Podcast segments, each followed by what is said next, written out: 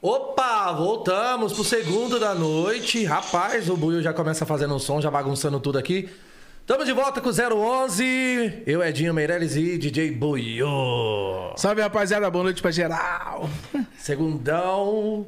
A gente tá numa maratona, né, velho? Essa semana tá pesada. Maratona. Ontem batemos 10, hoje nós temos que bater 12. É, hoje o nosso convidado falou que já tá 3, tocando, 3 horas tocando papo ali em cima, então a gente vai, vai dar uma regalia, vai ser 12. Já É. descontou 3.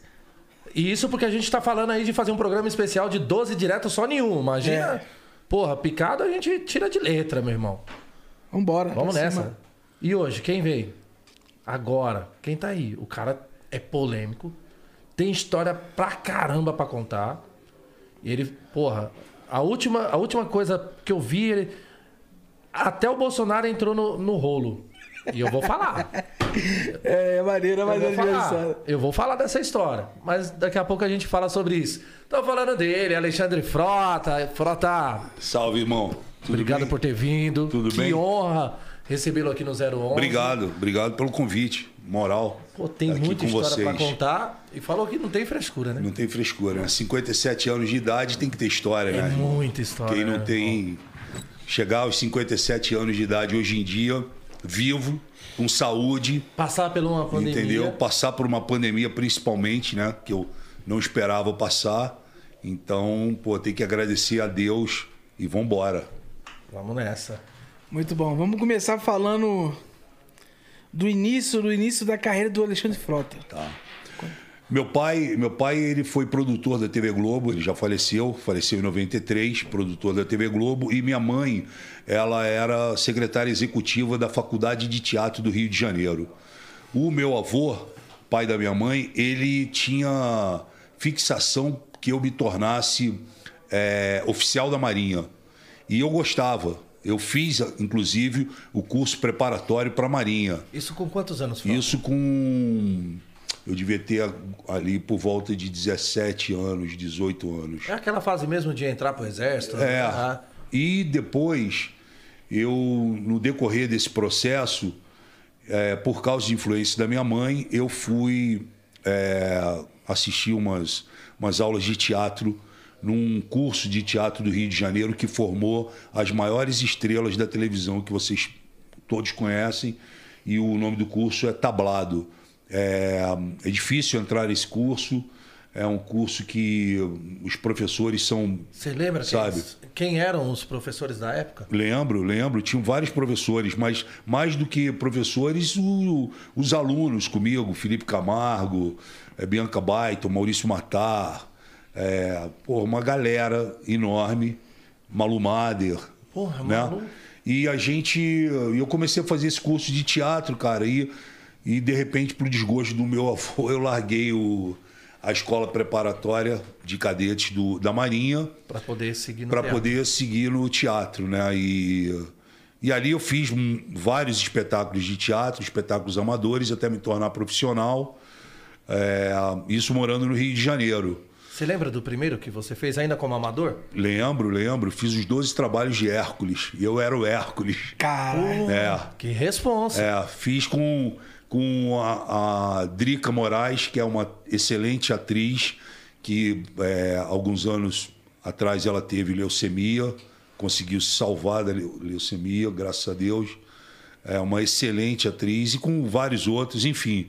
Fiz Capitães da Areia, do Jorge Amado, também, um livro que hum, é um livro, um dos mais importantes do, do autor, Jorge Jorge Amado. Amado, Isso. Eu fiz também, enfim, fiz vários espetáculos de teatro. Até que apareceu a oportunidade para fazer um teste para a novela das 18 horas, uma novela chamada Livre para Voar, com Tony Ramos, Carla Camurati. E, cara, eu não pensei duas vezes, irmão. Eu falei, eu vou fazer vou E vou passar. passar. E fui, me preparei. Até porque se não passasse, o pai ia dar um É. Não, e eu tava, eu tava, cara, eu tava. Pô, se eu não passasse, eu não sei o que ia acontecer da minha vida, né? Larguei tudo, É. larguei a No meio do dos pais. caminho, eu fiz o teste, é, é, passei para essa novela. O Maurício Matar estava morando lá em Aí. casa. Aí, ó, livre para voar. Maurício Matar estava morando lá em casa. Isso daí em 80 e. 80 e. e 84. 84. 84. Isso é em 84, porque logo depois eu fiz Rock Santeiro, que foi o maior foi o maior sucesso sucesso, da, Ave da Maria. TV Globo. Foram a única novela que até hoje deu 100 pontos de audiência. Né? Então, assim, eu, eu fiz praticamente uma novela por ano o tempo Em que eu fiquei na Santeiro TV você fez Globo. quem? Eu fazia um diretor de cinema. Porque dentro da novela tinha o filme do Rock filme. Santeiro. E eu fazia parte dessa equipe né, que filmava, que, o, que era o Fábio Júnior, era o, o ator interpretando o? Rock Santeiro. Isso. Né, junto com Everton de Castro também, grande ator aqui é, de São Paulo. Então, cara, eu comecei minha carreira ali. Eu fui embora, né? Falei, vou passar.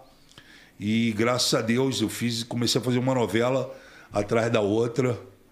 Eu fiquei 10 anos na TV Globo. Depois eu saí. Quantas novelas nesse. Cara, eu- Nesses 10 entre anos, participações e novelas, eu fiz aproximadamente umas oito novelas. Porra. E depois, quando eu, eu saí, eu fiquei um tempo fora da TV Globo, voltei e fiz dois anos de malhação. Né? Eu era o professor de jiu-jitsu de, de malhação. Foi em 99 e 2000. Né? Aí, em 2001, eu fui para a Casa dos também é uma Artistas. Baita de uma escola, né? Malhação é muito bom, né? Pra gente que já era ator, carim- carimbado, é legal porque você encontra novos talentos e Dá oportunidade dá de- oportunidade é. para uma galera nova, né? E, e dali depois eu fui fazer a Casa dos Artistas com o Silvio Santos em 2001, que, pô, pra mim, eu vejo várias pessoas reclamando que fizeram a casa que não foi bom pra eles. Pra mim foi muito bom. Eu saí de lá contratado pelo SBT, fiz uma novela no SBT, fiz diversos programas, fiz? Marisol. fiz Verdade, Marisol. verdade, Marisol. Eu, a Bárbara Paz, que ganhou a, a A Casa dos casa. Artistas, e o Carlos Casagrande, era o trio principal da novela. E, enfim, as minhas passagens por televisão são todas bem marcantes. Assim, eu, eu tenho saudade dessa, dessa época, né? Eu passei por todas as emissoras, eu passei pela Globo, passei pelo SBT, passei pela Band, eh, passei pela extinta Manchete também, né? E sempre voltado fazendo minisséries e, e novelas. E aí, em determinado momento, quando eu volto para a TV Globo, eu descobri uma eu descobri uma, uma coisa que eu gostava muito, que era a área de eventos. Então, eu e o diretor geral da área de eventos era muito meu amigo, que era o Roberto Talma, que já faleceu. E o Roberto ele foi me introduzindo nesse, nesse meio de eventos. Então, eu trabalhei com eles em Tina Turner, Paul McCartney, Sting, Bon Jovi. Produzindo os eventos. Produzindo e, e, e apresentando também. Tinha uma coisa chamada Minuto do Rock, era um, é, que era para o Hollywood Rock, com direção até do Boninho. Então eu fazia o Minuto do Rock, falando para o público sobre aquela banda, sobre aquele artista. Antes da apresentação. Antes da apresentação, é durante a, o mês que antecedia o- os shows, né? Então eu falava, pô, aqui. É tipo carnaval, a É, fala, oi, eu sou "Ah, Alexandre Frota e na, na semana do dia tal vai tocar no show determinado artista, né? E etc e tal. E fiz também Rock in Rio, fiz a segunda edição do Rock in Rio, que já, já era no Maracanã, isso.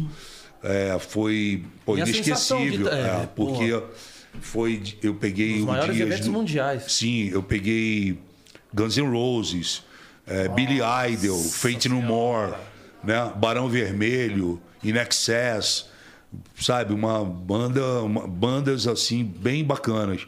Então, para mim, essa área de eventos foi muito boa. E ela, junto com, com o que eu já vinha fazendo em teatro, eu, eu sempre gostei de produzir. Entendeu? Assim, vamos dizer. Não Pô, só a frente, parte é, trás, sempre né? gostei de cuidar do, da- do figurino, do cenário, né, da- das coisas. Eu- É uma coisa minha mesmo, né? Então isso me deu é, esse, esse esse crescimento como produtor, como diretor também, né? Então eu, eu consegui me, me estabilizar como diretor. Fiquei seis anos no SBT. Estou resumindo aqui para vocês, né? Mas fiquei seis anos no SBT na parte de criação. Fiquei mais é, seis anos No SBT você dirigiu alguém? dirigi e implantei né, alguns é, é, programas. Eu Fala tinha, pra gente um pouquinho desse. É, hoje em dia, que eu ajudei a, a- na criação do, de alguns quadros importantíssimos dentro do Hoje em Dia. Ajudei o Mion na implantação do Legendários. Né? É, por minha causa, estreou a Fazenda na Record, porque eu fiz a Fazenda como participante em Portugal. O nome era Quinta das Celebridades. Eu fiquei em segundo lugar. E quando eu vim para o Brasil, eu, eu vim, eu, dentro do, do avião veio comigo a cúpula da Record. E eles tinham ido lá para inaugurar a Record Europa. E eles tinham assistido os últimos dez dias da Fazenda lá. no Ficaram caso, encantado. ficaram encantados. E aí é, eu falei para eles ainda dentro do avião. Falei, pô, podia fazer no Brasil isso, né? Mas não levei muita fé assim. Ele falou que ia fazer e tudo, enfim. É, a gente chegou no Brasil, depois eu voltei para Portugal, que eu fiquei morando dois anos em Lisboa. Mas quando eu volto para o Brasil, eles me chamam, tipo, dois anos depois, e me contratam. E me contratam para ir fazer o show do Tom. Fui fazer o show do Tom. Fiquei com o Tom Cavalcante durante muito Isso é tempo. produção e direção. Não, é, é Fazer palco atuando, mesmo. atuando. A gente fazia aquele bofe de elite, lembra? Sim. Aquela sátira. É foda, né? Era legal, né? E aí, é, em determinado dia, a direção da Record me chamou e falou: lembra daquele projeto que você fez em Portugal, a Fazenda, a Fazenda não, a, a- a Quinta das Celebridades? Falei, pô, lembro, claro. Então, nós compramos o, o projeto e a gente quer que você tire do papel e monte. E aí eu montei a primeira, a primeira Fazenda que deu origem a tudo que vocês assistem. Hoje, eu montei, eu escolhi o diretor para para Criador é, da, da Fazenda no Brasil. é, eu, então, é eu falo eu porque fui eu mesmo, né? Então, assim, as pessoas falam, pô, tem que nós. Não, fui eu. Ninguém. Você eu escolhi o dentro, diretor, lá. eu escolhi, eu tirei do papel todo aquele projeto e achamos, e aí eu e mais um amigo produtor achamos a fazenda. No início era em Itu, em frente à, à fazenda da Ana Paula Arósio. Né? Era uma fazenda que era do dono da Boticário, ele tinha sido assaltado lá dentro com a família, os caras botaram um terror nele na família, ele se desiludiu da, da fazenda e aí a Record alugou a fazenda. E o a- nome? Ah, o nome a gente tinha que achar o nome, né? Porque era a quinta das celebridades lá, então a gente foi buscando, aí foi uma reunião grande. É, o projeto em si, ele já chama Fazenda. É que em Portugal é quinta, significa Fazenda, então ficou Quinta das Celebridades. Mas o nome, o projeto mesmo é The Farm, a Fazenda. Entendeu? Ele já é mundialmente, Já é mundialmente conhecido como The a Farm. Então aqui só traduziu e falou, vai ser a Fazenda. Aí, pô, para não botar paredão igual do, do Big Brother, paredão, é, Berlinda, igual da Casa dos Artistas, a gente achou Tá na Roça. Que entendeu? sacada. Vai pra roça. E aí, a partir daí, é, a gente preparou o projeto, o projeto estreou. É um projeto hoje, um dos projetos que mais dá audiência, vai estrear agora, novamente, a 13 terceira temporada. E eu consegui já escafuchar alguns É, participantes. e é com a Adriane Galisteu, né, minha amiga, apresentando. Desejo boa sorte para ela. E aí eu fiquei um ano nesse projeto. Depois eu saio e volto para hoje em dia e fui fazer outras coisas dentro da Record. Porra, que mano. Eu já fiz muita coisa, cara. Tem muita história. Caralho, foda. É. E me conta aí essa fase que você arriscou na luta. Na luta? Não, na luta é o seguinte, cara. O Rio de Janeiro é o celeiro dos, dos lutadores, né? E eu fui fazer jiu-jitsu no Carson Grace, que é um grande, é, um grande mestre, é, falecido, mas, pô, é o cara que é uma. É uma referência, né? E no Rio de Janeiro, é, cara, a maioria das pessoas que, pelo menos eu transitava, lutavam, né? Então, eu fiz grandes amigos também e com malhação eu consegui trazer o jiu-jitsu pela primeira vez para a TV Globo. Aí eu levei o Vitor Belfort para fazer malhação, uma participação especial. Levei o Royler o levei o Royler, é, levei o Royler. Agora eu não lembro, mas eu levei um, um, um dos Grace para fazer malhação, o Valide Ismail, enfim, várias, vários nomes, Nomes, grandes né? nomes, né? Mas eu acho, eh, no esporte, eu sempre me aventurei no esporte, né? Eu joguei futebol, eu joguei eh, polo aquático pelo Flamengo e joguei futebol americano pelo Corinthians, né? Essa foi minha última grande é, cartada no esporte. Eu fui tetracampeão é, paulista e campeão brasileiro pelo Corinthians Steamrollers, que é um que é um time, é um time, né? Mas nós ficamos dois anos, quase dois anos e meio sem perder uma partida, né? Hoje Tô todo arrebentado por causa do futebol americano. Ombro, cotovelo, pescoço, uhum. tenho duas hérnias, C5, C3, joelho. Eu realmente, cara, o futebol americano. É, é um mesmo esporte, aquilo que mostra é, na TV. É um esporte que ali. Agressivo. Ali eu vou te falar. Ali o, o couro come. O cara e... tem que ser macho mesmo pra aguentar. É, nem digo macho. O cara tem que. Meu irmão, tu tem que aguentar. Porque se tu não se tu não bater, se fizer corpo mole, tu vai apanhar e vai sair, porque os caras batem para te tirar do, do campo. Quer ver você entendeu? arrebentado mesmo. É, nem ver arrebentado. É, o cara quer tirar você do o jogo. O cara quer tirar você do jogo para evitar que você né, continue, principalmente quando você é um jogador de qualidade e, e, e tal. Então, futebol americano para mim, mas foi muito bom porque eu consegui divulgar muito esporte, trouxe grandes patrocinadores, abrir o esporte nacionalmente. E hoje eu estou podendo, é, junto com o Ricardo Trigo, que é o, o presidente da Associação, da, da Federação de Futebol Americano, a gente está montando hoje no Brasil, aqui em São Paulo, no Parque Ecológico do Tietê, junto com o governo do estado de São Paulo, uma arena multiuso esportiva. Inclusive já tem alguma coisa ali. De futebol americano. Vai ter lá o futebol americano, tá, vai ser construída lá. E aí os campeonatos brasileiros e os campeonatos, o campeonato brasileiro e os campeonatos estaduais. regionais, estaduais, que quiserem vir jogar nesse campo, porque vai ser um campo é, oficial, com arquibancada, primeiro do, Brasil, né? primeiro do Brasil, vai ficar aberto a todos. Fora que tem 11 escolas públicas em volta desse local que a gente escolheu, que vão poder usufruir também. E era um local extremamente morto, entregue, não tinha nada nesse local. Né? Foi uma descoberta do Ricardo Trigo. Nós apresentamos para o governador Dória e para o governador, é, que inclusive teve aqui, né? O governador Dória e, e apresentamos para o governador Rodrigo Garcia.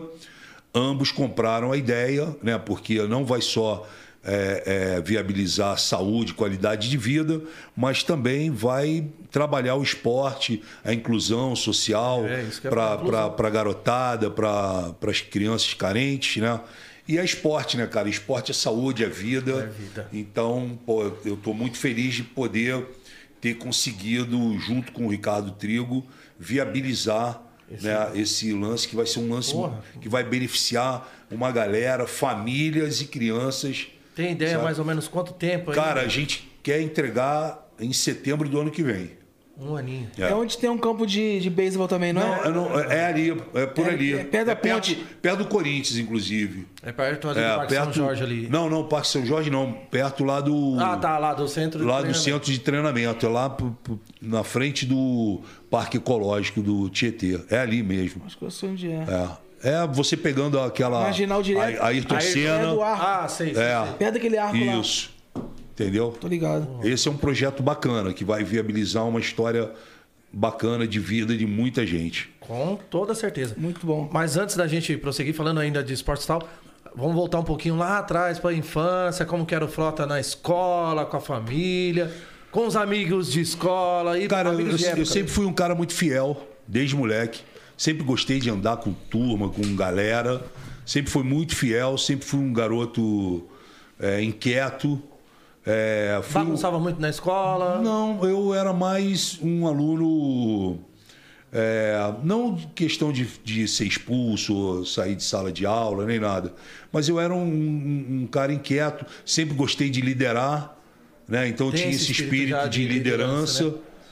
E e assim, é, eu era um aluno médio, eu tirava notas que me deixavam passar de pelo ano. Pelo menos passava de ano. Repetiu é. alguma série? Não, não repeti nenhuma série, não. Então foi um bom Sempre aluno. Fui um aluno, é um aluno bacana. Um regular. Aluno regular. Um aluno regular. Eu estudei em Vila Isabel, né? Eu nasci na Tijuca, fui criado em Vila Isabel, Grajaú, Meia. Depois que meus pais se separaram, eu fui criado é, em Vila Isabel e fui criado em Copacabana. Meu pai foi morar em Copacabana, então eu costumo dizer que eu vim do asfalto e das areias. Entendeu?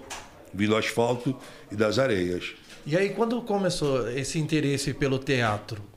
Foi logo quando é, a minha mãe, né? Eu estava falando para você, minha mãe secretária é, de secretária executiva do, da Faculdade de Teatro do Rio, eu tinha esses contatos, eu De ver peças, de ver de tá ali, coisas, é, de frequentando o né? espaço. E aí é, eu não, não me recordo bem, mas eu fui parar no. Eu, eu, eu, eu tinha colocado na minha cabeça que eu ia me tornar ator de novela.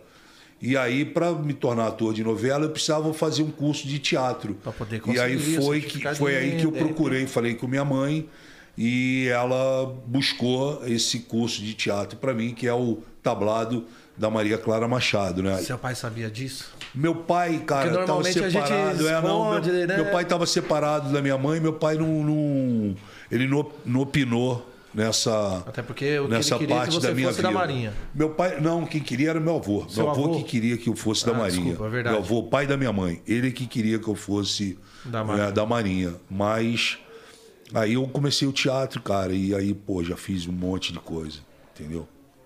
Porra, e aí, quando foi a. Você fez filme, além Fiz de tudo? filme, fiz filme pornô, fiz Então, filme, fiz, fiz filme. Quando começou essa ideia do pornô? Porque. Não, pornô é Quando quando você ingressou no pornô, assim? No pornô eu já estava morando já há muito tempo aqui em São Paulo. É, eu já tinha passado por vários problemas, inclusive problemas com drogas e tudo, enfim. É, hoje eu faço um trabalho de total é, semeando aí o bem né, para aquelas pessoas que passam hoje por algum problema ligado a algum vício, alguma coisa. Só prova viva de que você pode sair, Pode sair. e pode é, ter uma vida bacana. Essa semana Né? nós tivemos até um cara aqui também que eu acho que é um dos maiores pontos de referência de falando de droga, que foi o Rafael Ilha. Isso, também é um e meu de um amigo exemplo. ele, Porra, meu amigo. E eu consegui sobreviver, né? E na época que eu tava muito doido assim, eu cara, chegou uma hora que eu falei, cara, pô, eu quero fazer alguma coisa que ninguém me encha a paciência e que eu possa fazer, ganhar dinheiro e possa fazer o que eu gosto, que é sexo. E aí eu falei, puta, Você é eu vou, transariano, Flávio? Vou, uma falei, vou fazer filme pornô. Porra, E aí- isso não, ninguém ia te encher o não, saco? Pô, ninguém Pô. encheu o saco com isso, pô. Não, ninguém encheu o saco com isso. Aí eu falei, puta, eu vou fazer e vou atrás. E eu fui atrás da, da principal produtora, né, de filmes. E aí entrei lá, Quem bati que na porta, da Brasileirinhas. Entrei lá, bati na porta, sentei na frente do produtor. Você Falei, já tinha um meu- nome no mercado? É, os caras, porra. Ele me recebeu. Aí eu falei, tudo bem, tudo bem, tudo bem. Falei, irmão, vim fazer filme pornô. Hã? É exatamente isso que ele fez. Ele Como assim, Frota? Não, como assim, Frota? Eu não acredito, tu não vai fazer, tu não vai conseguir, não é a sua vibe, é uma bandeira muito pesada, que não sei o quê, que papapá. Eu falei, não, eu não devo nada a ninguém, eu não quero saber de nada, eu não quero, quero saber quanto que você eu vai me quero, pagar. Eu quero saber o seguinte, eu vou Quanto fazer, posso escolher as mulheres e, e quando vai, quanto vai me render, eu quero assim, assim, pô, aí nasceu a parada. E aí eu desbravei todo um segmento, né? Os filmes explodiram, venderam de um jeito que nem eu esperava, nem o cara esperava. Rendeu É, grana. Rendeu grana, não só rendeu grana, como rendeu sabe, Visibilidade. visibilidade, um monte de Talvez coisa. mais que as novelas. Não, mais do que as novelas não, mas pô, foi um segmento que já era diferenciado, né? E aí quando quando a coisa tomou uma proporção gigantesca, né? Aí eu falei, cara, agora não dá para voltar atrás, vamos embora, entendeu? Vou vou até o fim, né? Aí e fui, fiz, é, não me arrependo, é, foi uma coisa assim que foi uma escolha minha, sabe? Então, tipo, ninguém tem nada com isso. Fui eu que escolhi, eu que fiz e acabou. queria- A gente via, a gente vive num país muito hipócrita, num país de falso moralismo, sabe? Num país Muito onde, mimimi cada dia mais. onde as pessoas querem criticar o que você faz, mas elas não saem para meter a cara, para fazer, sabe? Ou até fazem né? escondidos. Ou faz escondido, enfim. Eu sei que foi uma fase da minha vida, eu passei por mais essa. É, enquanto. Porque tudo que eu faço eu me entrego por inteiro. Então, enquanto eu vivi aquilo ali, eu vivi Intensamente. intensamente, sabe? Produzi, roteirizava, escolhia, tinha as fantasias na minha cabeça que, pô, vou, vou- Tipo assim, teve um filme que eu falei pro cara, pô, irmão, quero que você chame é, 10 mulheres. Tá E porra. eu vou fazer esse filme com 10 mulheres. E eu vou dar conta? E eu, então, e, claro que dá, eu tinha que dar conta, mas não era um dia só, né? Não, sim. E aí, porra, falei, vou fazer. E fui embora, cara. Fui- Era 11 mulheres e nenhum segredo. O nome do filme. Zero de segredo. Eita porra. E aí, cara, rolou. Bota na tela aí, Nick. Aí rolou. aí rolou a parada, eu, sabe, eu sempre, sempre me entreguei muito a tudo que eu fiz, sabe? Assim. E aí, que nem você fez com mulheres, mas também teve a parada de fazer com homens. Como que Fiz, foi essa não, não ideia? fiz, nunca fiz com homem. É que os, os caras, eh, eh, na internet, os caras acham que eles têm tesão nisso e querem Desejo. viver com homem. Mas não tem. Nunca, Não rolou? Nunca filmei com nenhum homem. Eu filmei apenas com um travesti. Eu não filmei com um homem. Nenhum. Nenhum. Só que os caras pegavam as fotos da minha revista G e botavam no meio de filme. Eles misturavam as fotos com as fotos de filme. E aí você ficava achando, pô, o Frota tá filmando com um homem. E eu nunca filmei com homem. É até bom a gente desmistificar isso aqui num papo reto, é. porque os caras, ah, pô, o Frota transou com homem. Eu? Transei. Quantas vezes nós Pois é, ouvimos? mas Pô. nunca transei. Nunca teve essa- esse papo. Nunca rolou isso. Mas e se rolasse nem- um cachê, Não, mas os caras viesse? nunca nem me ofereceram isso. Se eu oferecesse. Não, mas também não era minha, não tava, sabe, não, não rolava. Eu gosto de mulher e, pô, fiz um filme com travesti porque também tava afim de fazer. Os caras apresentaram pra mim, eu falei, vou fazer. Um monte de cara, não, porra, vou comer o travesti, que não sei o que, coisa e tal. Meu irmão, eu conheço um monte aí que pega e, e fica. É. De graça ainda. E pega de graça. Ou até ainda, paga, entendeu? até Ou paga. né? É, Mas, tem muito. E eu falei, e eu, e eu tive assim, sem nenhum preconceito, entendeu? Eu falei com o produtor, falei, ó, irmão, só que eu vou tratar, vou tratá-la Como como, uma uma, mulher. mulher. Ponto. Então não tem parada de, sabe, eu não vou é, me me expor a qualquer outra coisa. Vou tratá-la como uma mulher. E os caras, vambora, quero ver você fazer. Eu falei, então chama. chama que vai pra dentro. Eu, eu imagino é que a é cara pau? do diretor na hora que você falou, porra, vou fazer uma parada dessa. É. E aí, assim, né? quando Você está no país. E o cachê era melhor. Era bem melhor, mas você está num país que as pessoas falam, não, o cara é viado, o cara é isso, o cara é aquilo. Num país, porque pensa bem, cara, é, num país onde as pessoas ficam pregando que tem que ser um país plural. Que as pessoas não podem se meter na vida das outras, que as pessoas têm direito de ser livres, seja no gênero, seja na religião, né? seja nas suas opções sexuais. Esse é o grande discurso do país. Dos Mas no moralistas. momento, aí no momento Falsos que você faz um filme, né? Os caras, não, viado. Pedra pra todo lado. Viado, ah, é, ator pornô, transou com travesti. Aí, volta e meia, hoje não muito, porque já passou, mas volta e meia, os caras chegam na internet pra mim e falam: E aí, Frota, como é que tá a Bianca? Eu falo, pô, tu tá querendo pegar ela ou querendo me pegar? Porque, pô, tu tá curioso com o quê, irmão? Bianca era. A Bianca foi a- travesti. isso, né? Foi a única que eu filmei também. Mas, pô, deu todo esse, sabe? E até hoje, desde eu, eu fiz isso em 2004, 2005. Até hoje rola de perguntar. Os caras, pô, ficam, não, mas e aí? Como é que é? Eu falo, meu irmão, eu não, não tô entendendo o que, que você tá querendo. Tu tá querendo dar pra mim ou você tá querendo sair com ela? Porque, pô, tu, é tanta pergunta, irmão, que tu fica fazendo pra mim que, pô, eu não tô entendendo. Tá, né? e você fala o tempo todo que não saiu com homem. Não, é, com homem. em filme, é homem, Assim, homem. não, nem, não nem fora do filme. Nem fora do filme. E Marcos Feliciano? O Marcos Feliciano foi uma, Porra. foi uma piada que eu quase. Porra, quase que eu botei o Marcos Feliciano, meu irmão, pra fora da casa dele. Dois anos de namoro. Porque era o seguinte, é, eu, vou, eu vou eu vou contar a história pra vocês. É, a gente apertando, hein, brother? Eu vou contar a história. Ele já veio aqui, não? Não. Ainda não. Quando ele vier aqui, vocês falam, pra, perguntam pra ele assim: e aí, Dundum, como é que tá? Então, Porque eu cheguei pra ele e falei. porra, porque foi- a parada foi o fui seguinte. chamar ele de Dundum. Quase que eu arrumei problema. Porque foi o seguinte, ele tava. Ele já tinha falado várias entrevistas sobre kit gay, que não sei o quê, papapá, porque o gay, porque Jesus, um monte de coisa, né? Aí eu fui chamado para fazer um programa 8 horas da manhã na rede é, TV. Pô, um programa com, com uma galera legal. E aí vários, vários apresentadores.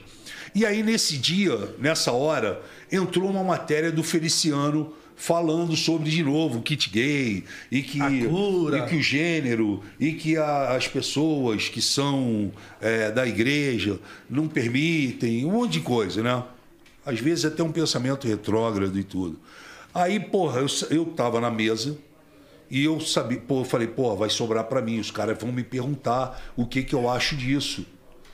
E, porra, cara, eu- o Feliciano já falou tanto sobre esse assunto e tanta gente já falou do Feliciano por causa desse assunto que eu tenho que falar alguma coisa diferente.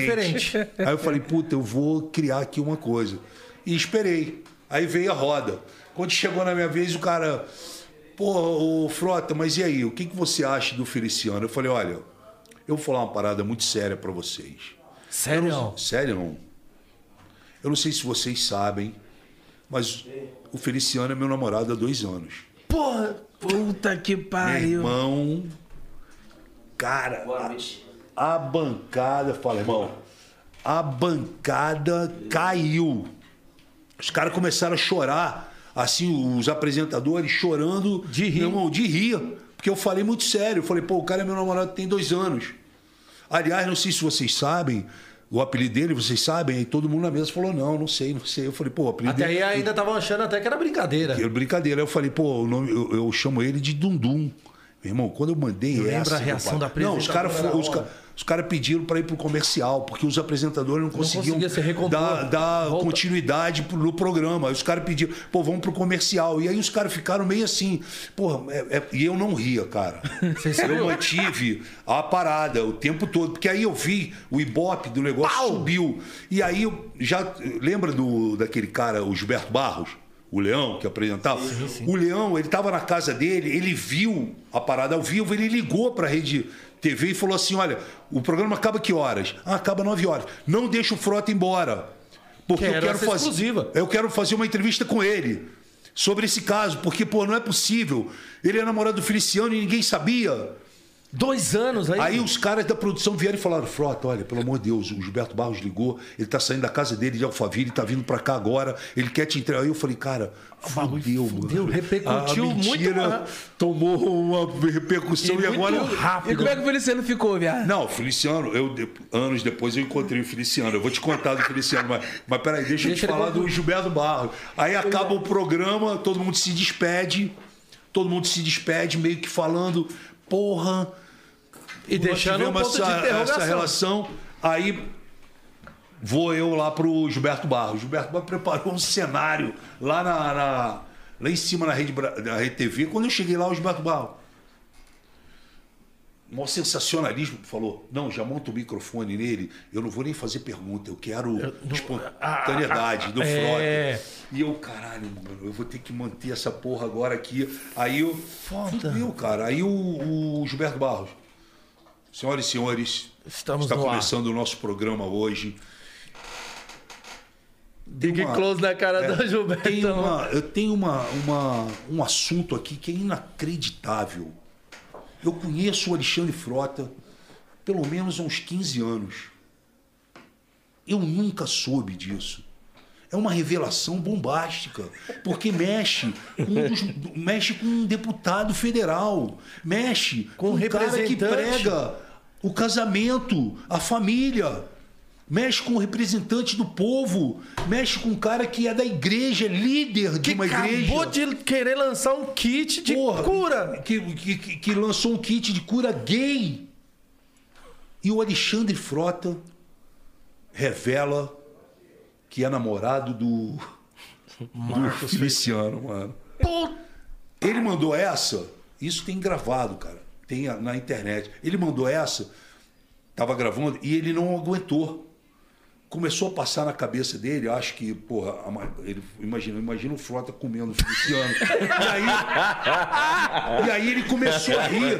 Ele começou a rir, começou a rir, cara, e ele teve um ataque, meu irmão, que eu achei que ele ia morrer do meu lado assim. Ele riu, mas riu pra Teve que tirar do caceta. ar. E aí ele para a gravação, mas ele falou, Frota, eu não acredito que pode um negócio desse. E aí, o cara, eu mantive aquela parada e no final, porra, eu não ia deixar o cara ficar vendido. Aí eu falei pra ele, eu falei, ô. Pra ele no ar ou fora? Não, fora, né? Antes dele come- querer Você falou, começar ó, a já, eu já falei, joguei "Ô, a merda no Eu ventilador. falei, ô Gilberto, deixa eu te falar uma parada. Porra, não é, é mentira, cara. Eu joguei esse papo aqui porque. Ele falou, porra, Frota, caralho, tu não pode fazer isso. Enfim. E aí, saiu em tudo que foi mídia Repercutiu pra caralho. repercutiu pra caralho. E aí, é, eu, de repente, cara, eu encontro o Feliciano numa parada que eu, eu, eu, eu tenho um programa e ele foi fazer esse programa, foi ser entrevistado, meu. Ele aceitou. Ele aceitou. E aí ele sentou. Ele falou, puta, agora. Não, eu- ele sentou e falou Agora eu assim- quero ver esse cara falar na minha cara. Não, ele falou assim: Como vai? Como vai, amor? Ele falou pra mim, ele abriu. Como vai, amor? Aí ele falou, pô, Frota, tu é muito louco, cara. Eu podia ter te processado. Você não sabe, a minha mulher tava assistindo em casa. Querendo ir embora. Porra, a minha mulher me ligou e falou assim: Porra, o Alexandre Frota tá falando que é teu namorado, caralho. Porra, que é teu Gilberto Barros. namorado. Ó, Bota o volume aí, que é Nick. teu namorado. Olha lá, olha a pode. cara das pessoas, cara. Por favor. O Brasil tá parado, por favor. Ele faz até os três jeitinhos. Continua, continua. Fica olhando. Não. Outra coisa então. E também é. é, é Ó. Ó. eu conheço você. Você me jogou no chão, pessoal. Você simplesmente acabou comigo. Não se aguenta, porra. Mas eu vou continuar. Vai passar mal, porra. Achou o bico, mano. Empurrou no Feliciano. Dá uma água pra... e chama o bombeiro. Puta, mano, foi foda, cara. Foi foda. E isso virou uma notícia Cara, isso virou uma praticamente notícia. E aí, mundial, cara. Hoje sou deputado federal e cruzo com ele lá dentro. Todos os dias, Todos praticamente. os dias, né? Olho pra cara dele e ele fala pra mim, puta, Frota, você me fudeu, mano. Porra, porque como é que tu inventou essa história a meu respeito, cara? E eu não conhecia ele, né? Então, assim, hoje eu sou amigo dele, mas antes eu não conhecia o Feliciano. E aí, pô, é, foi... Foi ele que não, não quis me processar, porque ele poderia ter me processado, porque ele falou que a mulher dele ligou pra ele e falou: Porra, que porra é essa? Entendeu? Porra, a gente tá casado há não sei quantos anos e o Frota é o teu namorado. Há cara. dois anos já. Pô, há dois isso? anos tu não me contou isso. Então, pô, foi, foi uma, uma parada que depois acabou nisso aí. Que você, E você mantinha o personagem também, né, mano? Eu mantive o personagem. Passava muita verdade, mano. Eu pô, mantive o personagem desde as 8 horas da manhã, quando foi a entrevista, até essa hora aí que vocês estão vendo, que isso deveria ser uma hora da tarde. Então você imagina Ah, já que de rodado 8 antes. às 13, num dia, isso já tinha bombado na Quatro horas horas, na Porra, internet. internet, o caramba, e programa. A mídia e a todinha. mídia falando, é, entendeu? Virou assunto. Pô, o cara falou que o Feliciano me conta. Hoje em dia ele fala, pô, meu telefone tocava, ninguém, ô, ô, Feliciano. Ô, viadão. Porra, nós não te queremos mais na igreja, não, cara. Porque, pô, tu é namorado frota, pô. Como é que tu nunca contou isso e tá lançando. Cara, foi um caos, mano. Foi um caos. Imagino. Foi uma brincadeira que acabou. Graças a Deus, o Feliciano entendeu. E você viu aí o final, a reação do, do, Do Leão Gilberto. quando ele soube também, né? Mas poderia ter, ter sido complicado. não- Sim, sim. E ainda em brincadeira, falando desse mesmo assunto ainda, Aham. agora foi com o Bolsonaro também, rolou uma parada, né? Não, mas o Bolsonaro foi dele comigo. Ele falando, É, ô amor, você não vai me comer É, mas mais? isso, é, o. Bolsonaro, o Bolsonaro ele tem essa, ele é- quem conhece o Bolsonaro sabe que ele é assim. Ele gosta de tudo, ele brinca. Se ele vem, vem aqui, ele quer, pô, aí, vou, pô, aqui era meu namorado até ontem, agora tá me olhando. Ele sempre tem essa brincadeirinha. Tanto é que na semana passada o Rodrigo Maia falou que ele era gay. Pô, aí eu falei, cara, o mundo tá muito louco, porque na quinta o Rodrigo Maia fala que ele é gay. Na sexta, vem o ex-funcionário e fala que a ex-mulher do Bolsonaro traía ele com um bombeiro. Então ele é gay, é corno. Cara, porra toda. semana só. Né? E o, o Bolsonaro ele tinha me chamado para ir num café da manhã na casa, na, no palácio e eu fui. Ele tava puto comigo porque eu tinha pedido a prisão do Queiroz, Por causa da situação lá. do filho dele. é. Eu tinha pedido a prisão do Queiroz.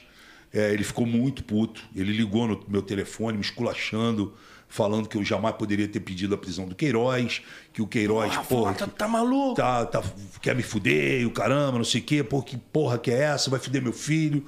Tanto é o Flávio Bolsonaro depois foi lá no plenário falar comigo, 15 minutos depois, tipo, porra, papai tá puto contigo, porra, você pediu a prisão do Queiroz. Cara, e- era no início de 2019, logo no ano letivo começando, no ano legislativo começando, e.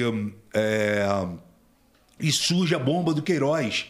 E, porra, cara, eu entrei lá combatendo a corrupção. E eu mantive e mantenho até hoje. E o pessoal do PT apontou para mim e falou: pô, eu quero saber de vocês que são deputados novos, quem vai subir aqui e vai pedir a prisão do Queiroz. Que tá Você aí fazendo... falou eu. Exatamente. Eu subi e falei: ó, eu quero a prisão do Queiroz. Ai, Eu quero saber se você quer que o Lula continue preso. Porque o, o cara era, um, era petista, é petista.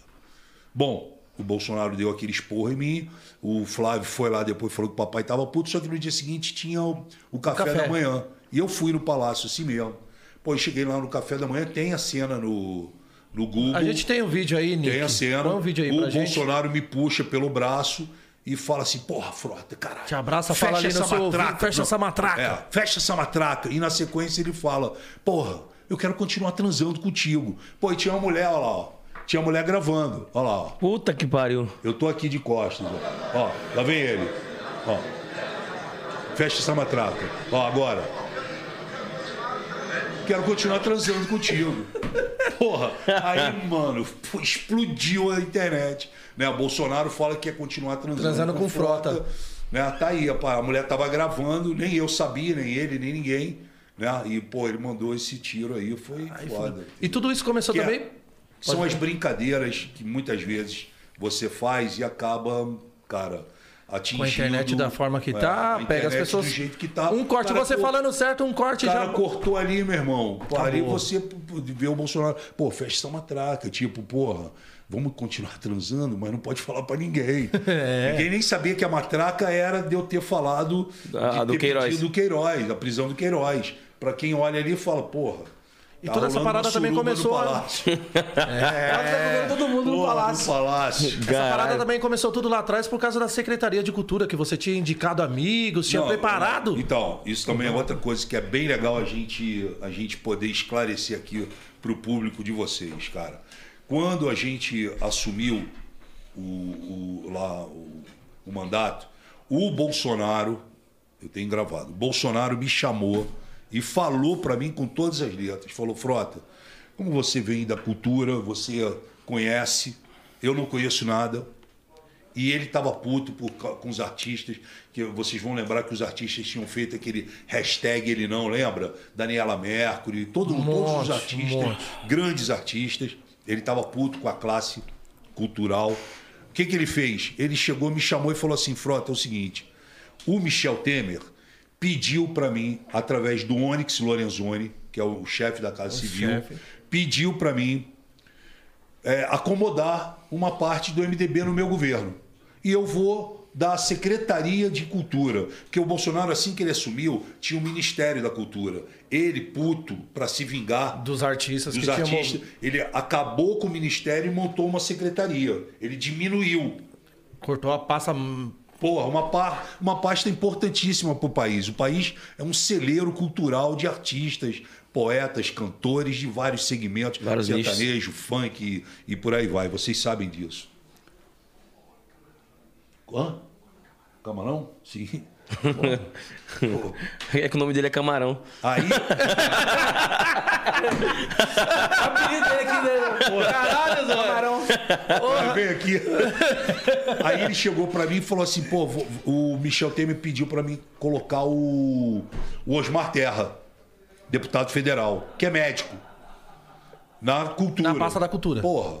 Aí eu falei assim, tá bom, eu nunca, nunca nem tinha ouvido falar no Osmar Terra. Ele falou, cara, e outra coisa, falou, eu não gosto do Osmar Terra. Falou assim mesmo pra mim. Mas acho que o Osmar Terra, lá na cultura, tá bom. Só que é o seguinte, embaixo da aqui é o secretário de cultura. Aí embaixo da pasta da cultura tem seis secretarias. Você indica pra mim as seis secretarias, os nomes que você vai indicar, palavras do Bolsonaro. Eu vou assinar embaixo, Vai vou colocar. compor a pasta. Então, tem pasta dos direitos autorais, pasta de é, Lei Rouanet, que é o fomento, pasta da diversidade, pasta de monumentos, museus e, e, e coisas públicas. Agora eu não lembro. São vários, são seis, tá? Direitos autorais, um monte assim. Eu fui pro mercado, não buscar amiguinho meu. Eu fui pro mercado buscar pessoas Preparadas, que o governo desse certo.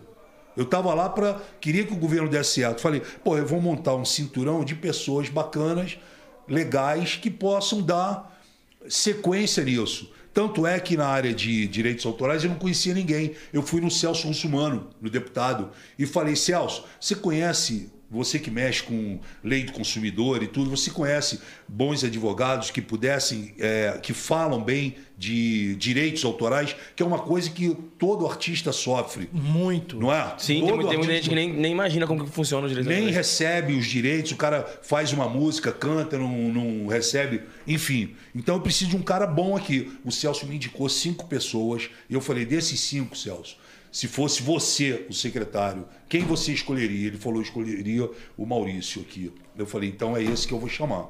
Chamei o Maurício, chamei para a lei, é, para a Secretaria Audiovisual de Cinema, chamei um, um, um outro amigo nosso que estava na Fox, dirigindo na Fox, Tinha já uns aninhos de casa cara até. com anos de casa. Porra, chamei uma galera aqui e botei todo mundo. Aí era dezembro. O Osmar Terra ia viajar para o Canadá, que a família dele é de lá. Então, mas eu queria apresentar as pessoas para ele. E ele falou: pô, mas eu só vou voltar em janeiro. Eu falei: pô, mas janeiro é muito tarde. Vamos fechar logo isso. Então vamos fazer o seguinte: teu avião vai sair de, de Brasília, vai parar em Guarulhos e você vai ficar três horas parado esperando.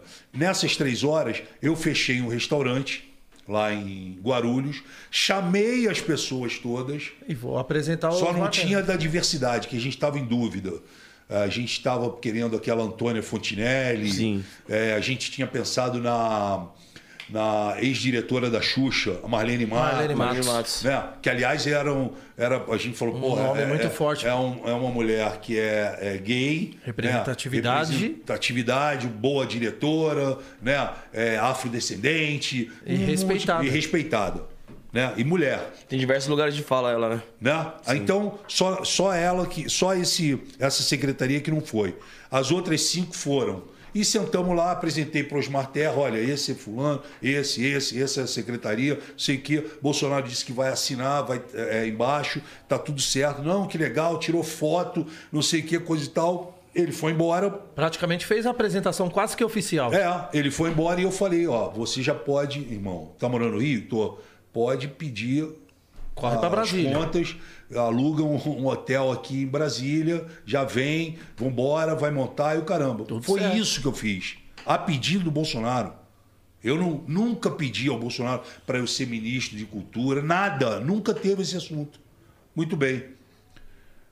Porra, passa dezembro, quando chega em janeiro, os caras já me ligando. E aí, Frota? Pô, já tô morando aqui em Brasília, cadê meu crachá? Que, aonde que eu assino o contrato? Eu falei, peraí, calma. Quando que eu falar. começo a trabalhar? Ninguém me ligou. Eu preciso também do meu Aí eu carvãozinho. começo a ver nas redes sociais uma movimentação de, não, a reunião do Onyx com Osmar Terra, decidindo o secretário, não sei o quê, coisa e tal. Aí eu falei, porra, tomei uma pernada Tem algo errado. tomei uma pernada, porque não é, Putz. esse não foi o papo de dezembro. Aí eu corri, falei, porra, eu vou falar O dono com dos porcos. Não, foi- primeiro fui no Onix. Fui no Onix, entrei lá no Onix e falei, Onix, tá acontecendo isso, isso, isso. Pô, eu fiz com Osmar Terra, pedido do Bolsonaro, montamos, tiramos o cara da Fox, trouxemos pra cá, não sei o que, coisa e tal. Pô, o Onix virou pra mim e falou assim, olha, Frota, é o seguinte, é que nós reconversamos, nós achamos melhor trazer fulano, talvez é, fique só essa secretaria com você. Eu falei, comigo não, irmão. Não sou eu. Não é comigo. Eu, vou, eu, vou, eu, eu vim aqui para ser deputado federal. Eu não estou escalado para nada aqui. Eu apenas fiz uma coisa que o presidente do país pediu para mim por confiar em mim. Não, mas eu estou fazendo um acerto, de repente eu também vou trazer Ancine do Rio de Janeiro para cá, porque a gente viu que Ancine está com sérios problemas, enfim. Irmão, eu fiquei muito puto. Muito Porra, puto. Claro, e com razão, Você mano. tinha tirado vidas ali. Porra, fiquei muito puto. Aí eu falei, aí sim. A pressão eu falei, psicológica eu ali. vou atravessar e vou no Bolsonaro, irmão. Naquela época eu ainda entrava lá no palácio a hora que eu queria. Eu fui lá, subi, fui para a sala do Bolsonaro, esperei alguns minutos e porra, e ele pode entrar. Aí eu entrei, porra, irmão, aí descasquei. Porra, Porra. falei tudo. Porra, que fiz a reunião, o caralho, que saiu de Tirei os dezembro, caras de lá, tirei da- os caras, da convidei, cidade natal, da caramba, cidade do você falou pra mim que era pra me convidar, você falou pra mim que era pra eu é, montar esse cinturão embaixo, que você assinaria E aí? o, o- qualquer nome que eu colocasse. Porra, e agora os caras estão me dando uma pernada, como é que faz? Ele, sabe o que o Bolsonaro virou pra mim? Porque ele já estava imbuído, meu irmão. Depois que sentou naquela cadeira, ele, ele virou pra mim e fez coisa que ele nunca tinha feito na vida pra mim. Ele virou e falou assim, Frota, irmão, resolve aí, eu não quero esse problema pra mim, meu irmão. Resolve aí com o Onix, resolve com as Terra. Eu falei, como que eu vou resolver com Os caras já tomaram a Terra? Os decisão. caras já tomaram uma decisão, limaram aqueles que eu tinha convidado. Falaram nada. Não me falaram nada, me deram uma pernada. Porra, eu ainda vou sair de creonte da parada, não. Aí ele, não, mas pô, eu não quero confusão, pelo amor de Deus, isso, esse assunto, cultura e o caralho. Enfim, me deu um- uma tesourada. Aí eu. Como você ficou com esses cinco? Não, Seis, os né? caras ficaram mal comigo, né? Os caras, teve gente que, porra, chorou, que ficou puta. Já Porra, tinha mudado de cidade já. eu até. peguei, cara, saí do coisa, fui. Era um dia de sessão aí. Pô, saí muito puto. Aí subi no plenário, irmão. Olhei pra câmera e aí eu esculachei. Esculachei. O Osmar Terra e esculachei o Onyx Lorenzoni. Mas bati forte, bati com vontade. Chamei de traidor, chamei de um monte Tava entalado. Tava entalado. E falei também do Bolsonaro aí, a partir dali, irmão. Começou Rachou a ter uma rachadura, porque, pô, os caras falaram, porra, o cara. Primeiro o cara pede a prisão do Queiroz, o cara, porra, agora tá montando isso e, e, sabe, os caras falaram, "Fro- o Frota não vai alinhar com o governo. E não vou alinhar com o governo. E aí, porra, começou a rachadura, aí veio a militância dele digital. Para vocês terem uma ideia, eu tinha, na época que eu me elegi, eu estava com 2 milhões de seguidores no Facebook. E tinha meio milhão no, No Twitter. No Twitter. Eu não tenho mais nada disso hoje. Eu tive que deletar. Por quê? Porque quando isso vazou e que eu fiz a- a- o tiro lá, no dia seguinte, no dia seguinte não, na mesma hora, mas no dia seguinte eu já não já não era mais querido no meio dos bolsonaristas. E os caras começaram a me atropelar, falar, Porra. xingar, o caralho, caras- tudo. Os a caras cara que até ontem os caras me aplaudiam, os caras Passou- começaram a bater, mas bater forte, vagabundo, viado, ator pornô, e o caralho, traidor, e porra, apunhalou, e o caralho, começou a falar tudo, sabe? Assim eu falei, porra. e aí eu tentei chegar e vi que não chegava, eu fui no, no, no Facebook Deletei a conta. Deletei a conta. Mandei embora 2 milhões de uma vez só. E deletei o Twitter. E fiquei três meses Quietinho. fora das redes sociais. E apanhando, eu via nas outras de amigo e caramba. E sofreu muito boicote também? Questão Não. dentro da casa? Tem sim, boicote geral. geral. Pô, meu projeto. Porque Eu sou um Que seu não, projeto? eu sou, um, eu sou um, um deputado que não voto com o governo. Então, eu não tenho história com o governo. Entendeu? Então, assim, para vocês terem uma ideia, um deputado federal nesse ano vai ter 32 milhões de reais em emenda. Todos têm, os 513 têm, mas os que votam com o governo vão ter esses 32 e mais uns 100 entendeu? Então, assim, eu fiquei fora de qualquer planejamento, de qualquer mapeamento. mal os 32. Né? É, mas também, cara, eu durmo tranquilo e é, continuo a mesma pessoa, eu não mudei, entendeu? Só que o massacre foi muito grande, entendeu? Pô, traidor. E hoje, hoje, quase dois anos e meio depois, as pessoas estão entendendo que eu estava certo e que eu fui o primeiro a romper. Haja em vista, e aqui eu não estou querendo politizar nem nada, cada um tem o seu direito de torcer e gostar de quem quiser.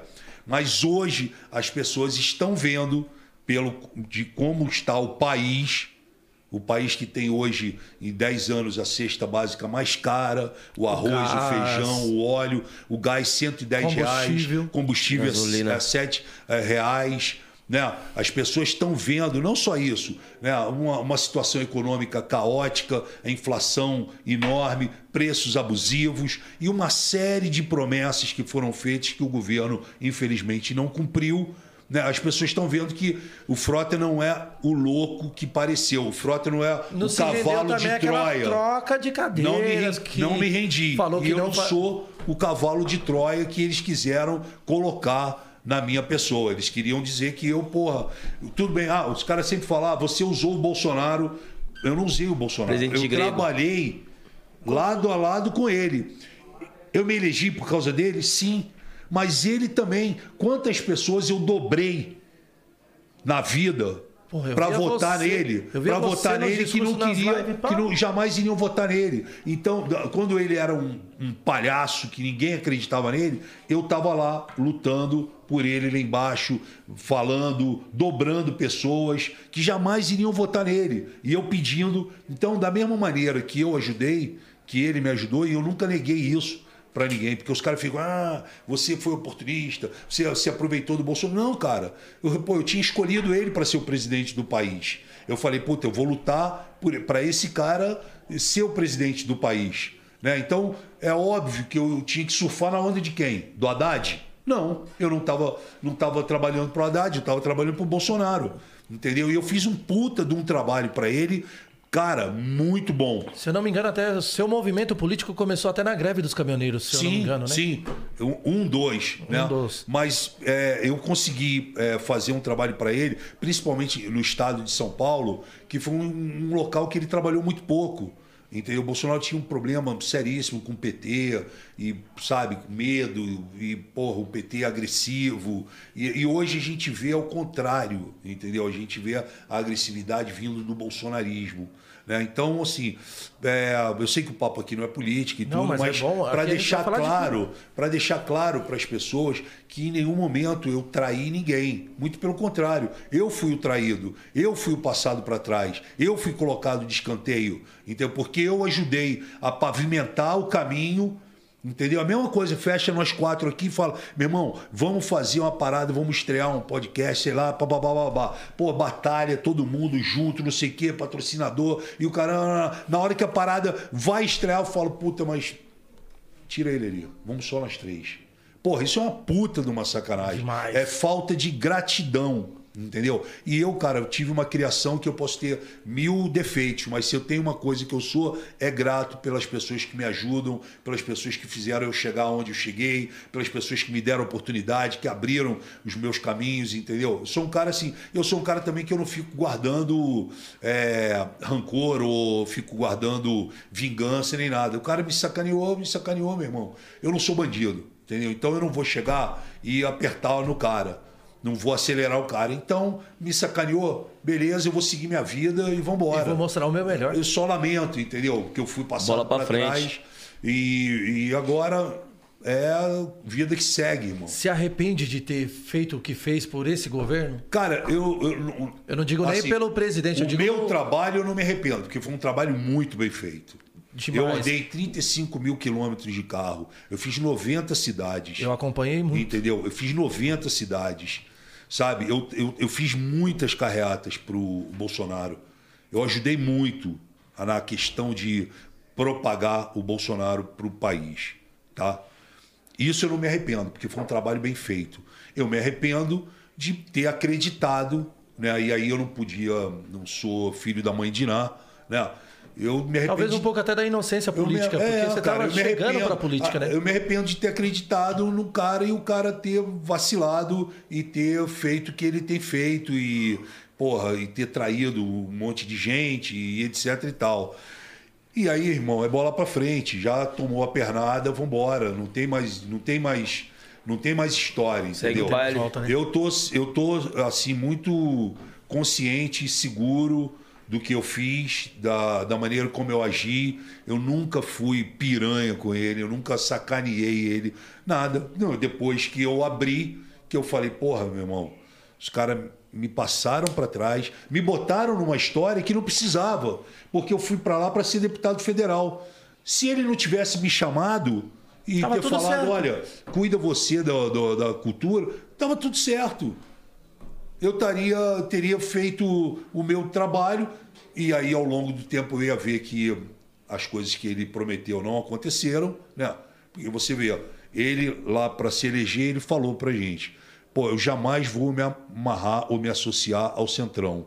O Centrão só tem corrupto, vagabundo, safado, bandido e que se você, como presidente, abre para o Centrão, você não governa. Quem governa é o Centrão. Tá gravado isso. Tá gravado. Tá gravado isso. Tá gravado. E aí, hoje, esse centrão que ele chama de corrupto, que ele chamou em 2018 de corrupto, safado, vagabundo e bandido, É a base. ele chama de meu governo. Puta É a base do governo Ele do chama de meu governo. Então, cara, não sou eu que tô errado. Não sou eu que, sabe? Ele chama de meu governo. Não foi eu que traí, que não foi eu que virei a folha. Não fui eu que virei a folha, cara. Não fui eu que. O Sérgio Moro. As pessoas podem gostar ou não gostar do Sérgio Moro. Mas o Sérgio Moro estava numa reunião na, na- de ministerial. E o Bolsonaro puto, porque a Polícia Federal, o COAF, chegaram no filho dele, iam chegar em outro, no outro filho. O Bolsonaro virou e falou assim: eu quero que mudem o diretor do COAF e o diretor da Polícia Federal. Se não mudar o diretor da Polícia Federal e o diretor da COAF, muda o ministro. Apontou pro, pro Moro. Tipo assim, se você não fizer o que eu quero para defender sai. os meus, meus familiares, você sai. E o Moro sentiu essa parada. E o Moro foi chamado e, e- e- insistiram que o Moro tirasse o diretor da Polícia Federal para colocar o cara que o Bolsonaro queria. Claro que ele ia conduzir da forma dele. E aí o, o Moro foi contra. E no momento que o Moro foi contra, o Bolsonaro viu que não ia dobrar mais o Moro. O Bolsonaro falou: então eu tiro o ministro. A partir daquele momento, ele começou a tramar a queda do Moro. O Moro viu que não tinha mais clima, pediu para sair. E quando o Moro pede para sair, porra, na quarta-feira o Moro era um deus. Na quinta-feira ele virou demônio. o demônio. Começou a ser atacado, principalmente pela Carla Zambelli, que um mês antes tinha convidado o Moro para ser é, padrinho de casamento Ah, é. dela. Ele foi no casamento dela. Ele se disponibilizou aí no casamento dela. Ele fez um discurso para a deputada Carla Zambelli, para o noivo dela. Porra, mó moral você ter o Sérgio Moro no seu casamento. Um padrinho que ela de foi o casamento. padrinho de casamento dela. Uma semana depois, depois- ela estava chamando ele de safado, traidor, que tinha que ir embora mesmo. Quer dizer, cara, eu Só porque o cara não aceitou. Será que é ele o safado mesmo? eu não fui criado assim, entendeu? Eu fui criado na rua, eu tenho uma criação de rua, de gratidão, de respeito e de fidelidade. Não dá pra você, porra, virar assim por causa do poder, entendeu? E Brasília, eu entendi que mais do que dinheiro, o dinheiro lá rola, mas mais do que o dinheiro é o poder o poder do cara mandar e desmandar. O poder dele A conseguir tirar você cadeiras. daqui e colocar aqui. O poder dele pegar ele e mandar lá pro, pro Acre, entendeu? Mudar a sua estratégia de vida. O poder. Esse poder, cara, isso faz com que o, o homem fique cego na vida dele. Segue Manipula, no- né? Manipula demais as coisas. Que o cara tem poder atrás do poder vem o dinheiro, né? E vem as coisas boas.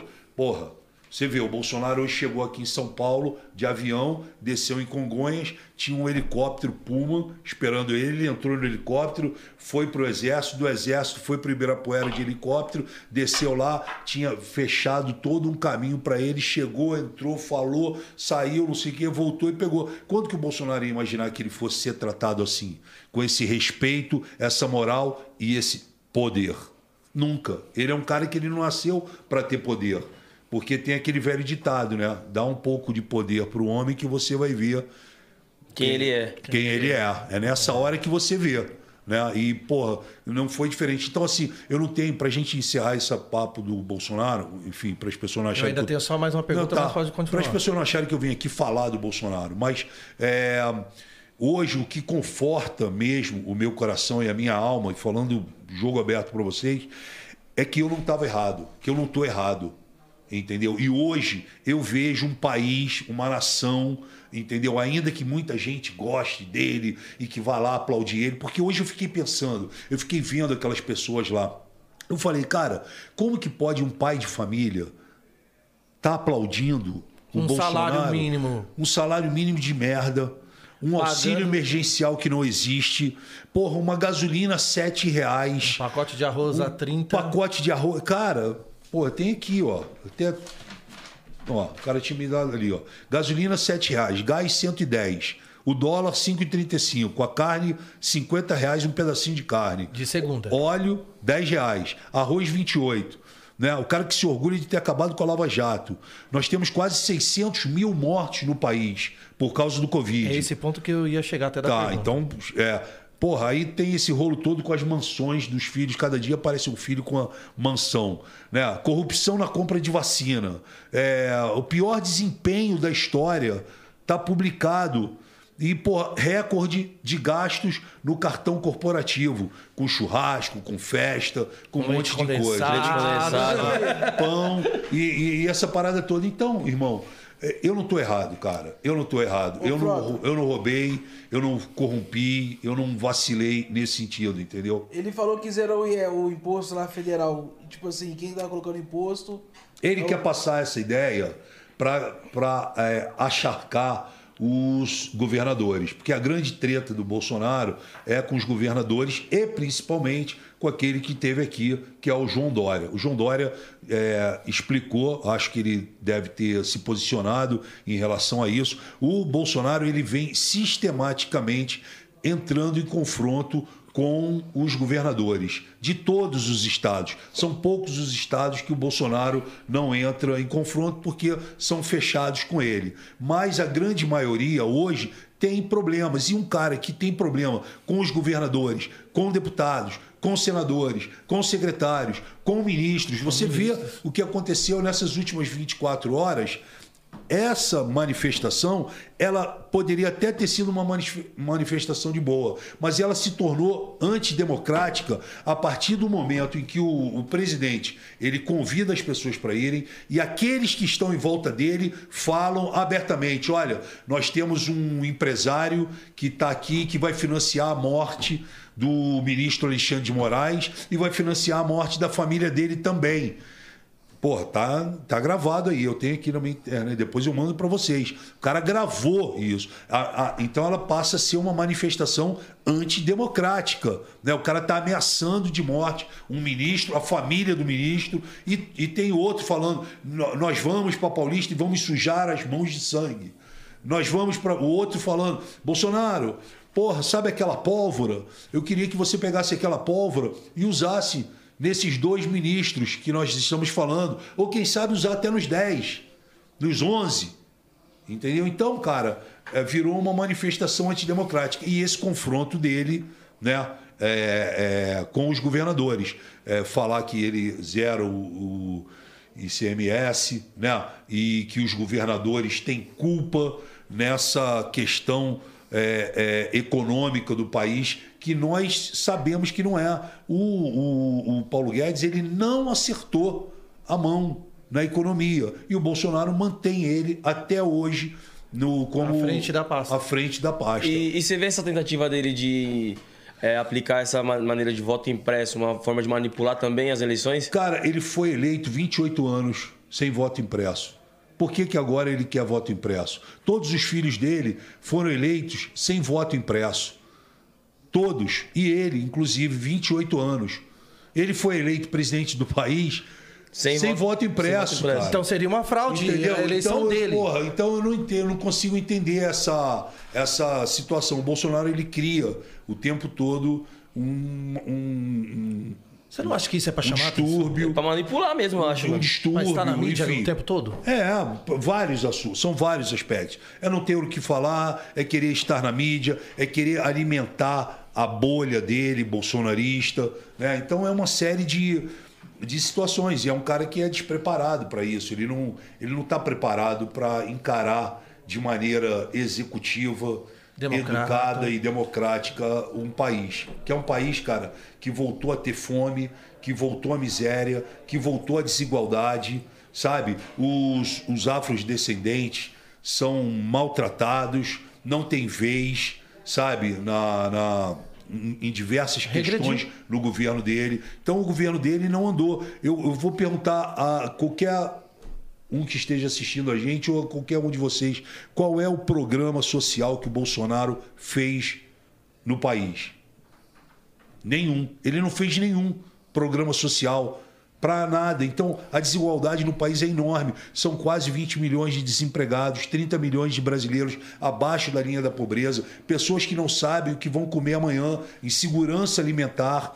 Sabe, ele que ele e o Paulo Guedes queriam dar 200 reais de auxílio emergencial, vocês lembram disso? Sim. Aí a gente na Câmara Ah, bateu, brigamos, conseguimos aumentar para 500. Aí ele foi, alguém vendeu para ele a história e falou: ó, a Câmara vai sair de pai e mãe do auxílio emergencial de 500. Aí ele foi lá e falou: não, peraí, Revendo aqui, vou dar 600. vou dar 600 para ele ficar como o cara que deu. Só que na verdade ele deu mais 100, né? E porra, é, usou desse artifício. Então uma pessoa que é, é, não é um gestor, não tem uma, uma, não é líder. No momento em que o país mais precisou de um líder, que foi na questão da pandemia, Então, era ele não justamente foi o ponto líder. da pandemia que eu queria falar contigo. O que, que você acha desse jogo das cadeiras no momento mais difícil na pasta da saúde? Cara, foi uma pena ele ter retirado o ministro Mandetta. O Mandetta Eu acho que era o cara que estava mais preparado. era o cara preparado, o cara que tinha uma equipe e que sabia o que estava acontecendo. O Bolsonaro ficou com ciúmes do Mandetta. Que Porque o cara tava aparecendo mais tava que aparecendo muito ali. E aí o Bolsonaro começou, através da sua militância ideológica covarde e radical, começou a bater no Mandetta e o Bolsonaro começou a encarar o Mandetta até a hora que o, o Mandetta viu que ele ia cair. Ia ter o. Mandetta pediu para sair. E você vê que nada parou no Ministério da Saúde. Pô, quantas trocas até o, depois até disso? o Marcelo Queiroga não anda.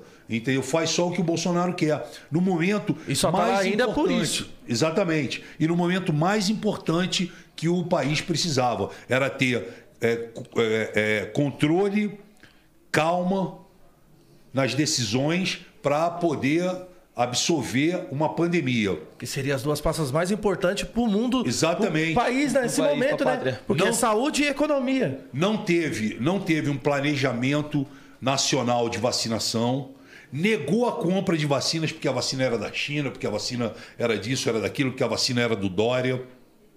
Negou Guerra de ego. ideologicamente isso. Guerra de Foi ego. um erro. Com isso, nós tivemos. Ele negou, ele deixou de comprar as vacinas. Tiveram cento e poucos e-mails da, da, da empresa da vacina querendo vender, querendo é, estabilizar e fazer o trabalho com, com o país, fechando o acordo. Eles negaram isso, não compraram, e com isso nós estamos chegando aí a 600 mil mortos. Por erro dele, por incompetência dele, por falta de, de de compaixão, por falta de, de você de discernimento, de você chamar a sua equipe e falar não, irmão. A porra, cada nós- dia que a gente está perdendo aqui, um dia nós temos que salvar o país, cara. Nós temos que salvar o país, não só os jovens, os adolescentes, os adultos, os idosos. Nós temos que salvar o país. Vamos comprar as, as vacinas, vamos usar máscara. Porra, ele incentivou todo mundo a não usar máscara. Porra, ele ofereceu um remédio que hoje ele nem fala mais. Na porra da cloroquina. Cloroquina. Mas ele ofereceu. Hoje, ele não fala mais da cloroquina. Mas ele ofereceu a cloroquina no mundo inteiro. Foi desmistificada essa, essa, esse remédio. Que não ajudaria em Que não nada. ajudaria em nada. Ele, ele vendeu uma coisa sem poder. Foi, um- foi, foi um charlatão. Influenciou muitas pessoas. usarem. Influenciou muitas pessoas. Gente que hoje fala: não, eu não quero me vacinar. Eu não, não tomo vacina. Sabe? E aí você não tem o controle em massa das pessoas. Então, no momento em que ele precisou ser líder, bater no peito e falar: não, peraí, eu não vou deixar o meu Brasil morrer. Chamar a Quem responsa que que, é dele. precisa? Chamar a responsa Precisa que é gastar dele. dinheiro, precisa tirar daqui para colocar aqui, precisa comprar. Que- tem- um cara específico que, que sabe de Que tudo. manja, Chama vem esse cá, cara. traz esse cara pra cá. Contrata esse cara, bota esse cara sentado aqui do lado, que esse Pega os melhores médicos, especialistas do Vamos meio. abrir, vamos, vamos, porra, vai abrir hospital de campanha, deixa montado. Não, ele se escondeu. Então ele vai chegar em 2022 sem discurso. Ele não vai ter discurso. Ele não vai poder falar que ele combateu a pandemia. Ele não vai poder falar que ele combateu a corrupção.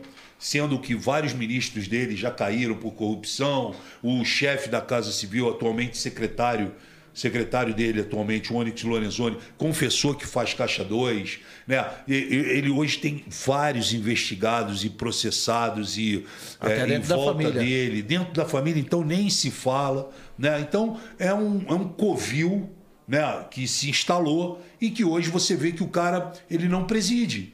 Ele fica mais tempo resolvendo o problema. Vou tirar esse delegado aqui, vou pedir para aquele juiz ser Pô, me transferido. cutucou, tchau. Vou, é, Jogando xadrez. ele fica mais tempo, parece aquele desenho animado, quando fura aqui o, o navio, aí você bota a mão aqui pra água não entrar, aí É, fura outra fura aqui. outra. Aí tu fica, aí chega uma hora que tu tá com os dois pés e as duas mãos e, porra, a parada. Entendeu? Então é isso, cara. É um governo hoje caótico, um governo, um governo extremamente mentiroso, que omite do povo brasileiro questões importantes, que está afogado em escândalos, que está afogado numa série de situações é, é, é, não democráticas, sabe? E que a gente, quem paga com isso é o povo brasileiro. Infelizmente, isso não é discurso de deputado, isso é discurso de quem, porra, eu vejo o que está acontecendo. Cidadão, né? Sabe? Como cidadão. Como cidadão brasileiro, eu vejo o que está acontecendo e falo, cara, porra, podia ter dado tudo certo, deu tudo errado, e agora o povo é que está pagando por isso. E no seu modo de ver, o porquê que não passam esses centenas de pedidos de impeachment dele? Cara, é, existe uma coisa que é assim: o impeachment ele, ele é uma construção política e jurídica. Jurídica. Jurídica, você pode. Eu sou autor de 11 pedidos de impeachment do Bolsonaro.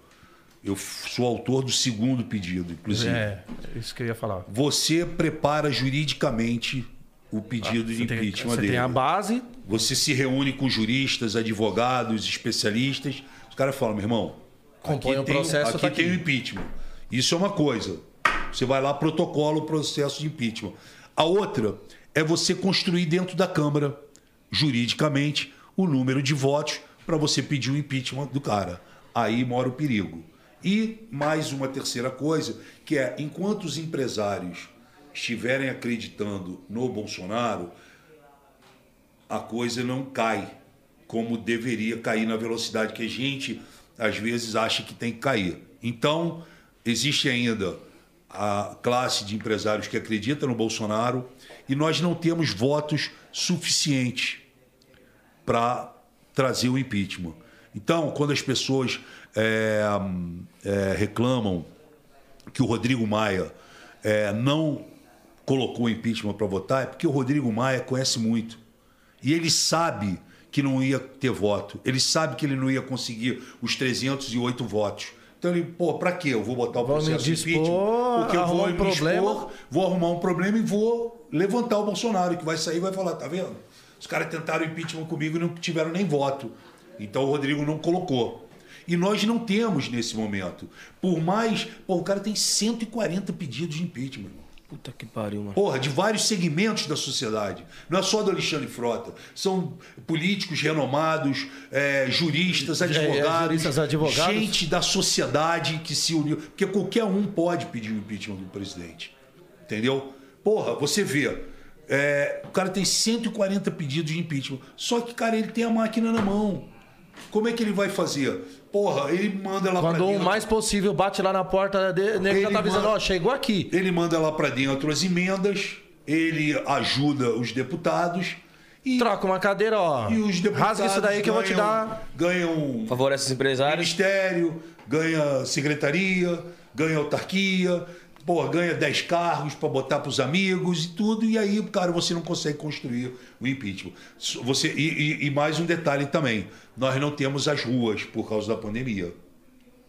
Porque a, a- a opinião Pública. é, pública influencia muito. A hora que a opinião pública começa Abraça a a massacrar, causa. a massacrar um deputado, meu irmão, o cara pensa duas vezes para onde. Porque nós estamos aqui só de passagem, cara. Os donos da parada são vocês. É quem está assistindo a gente agora. Nós somos empregados. Nós estamos lá passageiro. Nós não somos os donos da parada. Eu não sou o dono da Câmara, nem sou o dono do meu lugar lá. Você tá seguro no Entendeu? máximo. qua- Segura entre aspas quatro, Quatro anos. anos. Passou quatro anos, o povo vai te julgar.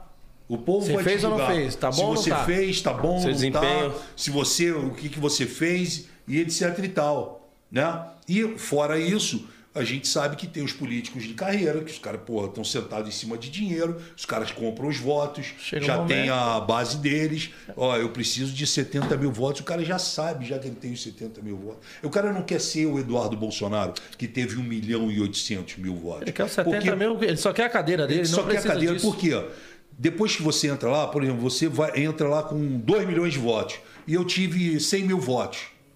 Mas depois que entra lá no dia 1 de janeiro, o peso do seu voto é o peso do meu voto. Não interessa. Lá você não vai votar porque você teve 1 milhão e 800 mil votos. Antigamente sim, que ainda quem é o mais votado era presidente da Câmara. Hoje não. Agora não, cara. Você vai chegar lá e. De igual. De igual. De igual para igual. Entendeu? Então, pô, tem muito deputado que ele já tem a continha dele feita. Porra, eu atendo essa cidade, essa cidade, essa cidade. Me traz X votos, os tá, pá, pá, pá, 75 mil votos que eu preciso. O cara não quer saber de que, ai, eu estou no, no primeiro andar, eu tive 600 mil votos. No O top Tiririca- três ali no topo. Tiririca teve um milhão e cacetada de votos na primeira eleição. Na segunda ele já teve 800 mil. Nessa última que passou, agora eu nem me recordo se 300 foi e poucos 300 mil. e pouco, e o caramba.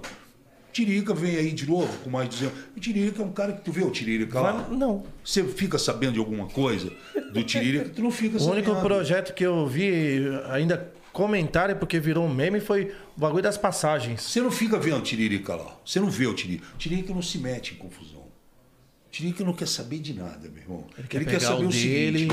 é, eu tenho que votar em quê? É sim ou não? É sim. Ah, eu tenho que votar o quê? É não. Acabou a sessão? Obrigado. Tchau, obrigado. Vai embora. Pô, Tiririca, mas o cara falou isso. Ah, deixa o cara falar. Pô, Tiririca, tu não vai falar isso. Não, não quero falar.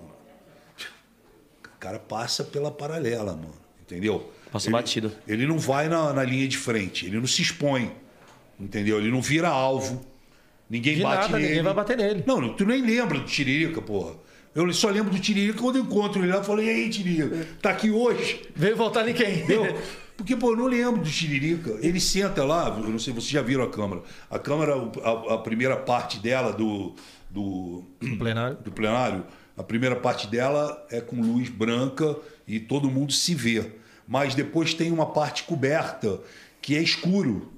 Que você lá de cima, você não vê quem está lá atrás. Porra, é lá que o Tiririca senta, irmão. Ele senta lá atrás, tu não vê o Tiririca. Tu nem vê o Tiririca. Nem quando ele tá com aquele cabelo amarelo, tu vê o Tiririca lá atrás. Você só vê o Aí, o vulto. plenário. Aí, ó. Essa, até aqui você tá vendo todo mundo, ó. Só que a daqui. parte de baixo aqui- Essa parte aqui de baixo, você não vê ninguém. É uma escuridão. Olha lá, olha aqui, ó. Tá vendo aqui? Sim. Tu não vê o cara que tá aqui, desse lado. Entendeu? Tu não vê do outro lado e tu não vê atrás. Tem muita gente que senta aqui. Eu, quando cheguei na Câmara, meu lugar era aqui, ó. Era Tá o primeiro porra. aqui no PSL. Eu ficava direto aqui. De frente. Hoje eu tô aqui nessa cadeira, ó. Essa minha cadeira aqui. Não é que tem a cadeira marcada, mas geralmente é onde eu sento. Né? Porque é quem está no confronto, quem está no, no meio da ali. confusão. É bom? Pode ser. Apanha, apanha. É cobrado? É cobrado. E qual o motivo de todo de, de que gera mais confusão? Qual o motivo que gera mais confusão entre vocês lá? Cara, é, você tem uma cabeça, eu tenho outra, ele tem outra. eu tenho Opiniões. outra, ente- são opiniões. Então, é, você na política, você tem que aprender, independente das diferenças, do contraditório, você tem que aprender a ouvir, a falar, a conversar, a entender o outro, mesmo que você não, não, não, não goste. Porque, por exemplo, porra, é, tem parte lá hoje que quer, que é a favor de acabar com as terras indígenas. Eu não sou. E eu tenho um amigo meu lá que é. Então a gente precisa sentar e conversar e se acertar. Então tudo lá tem um acerto. Nada lá é de graça. Você me ajuda hoje, eu te ajudo amanhã.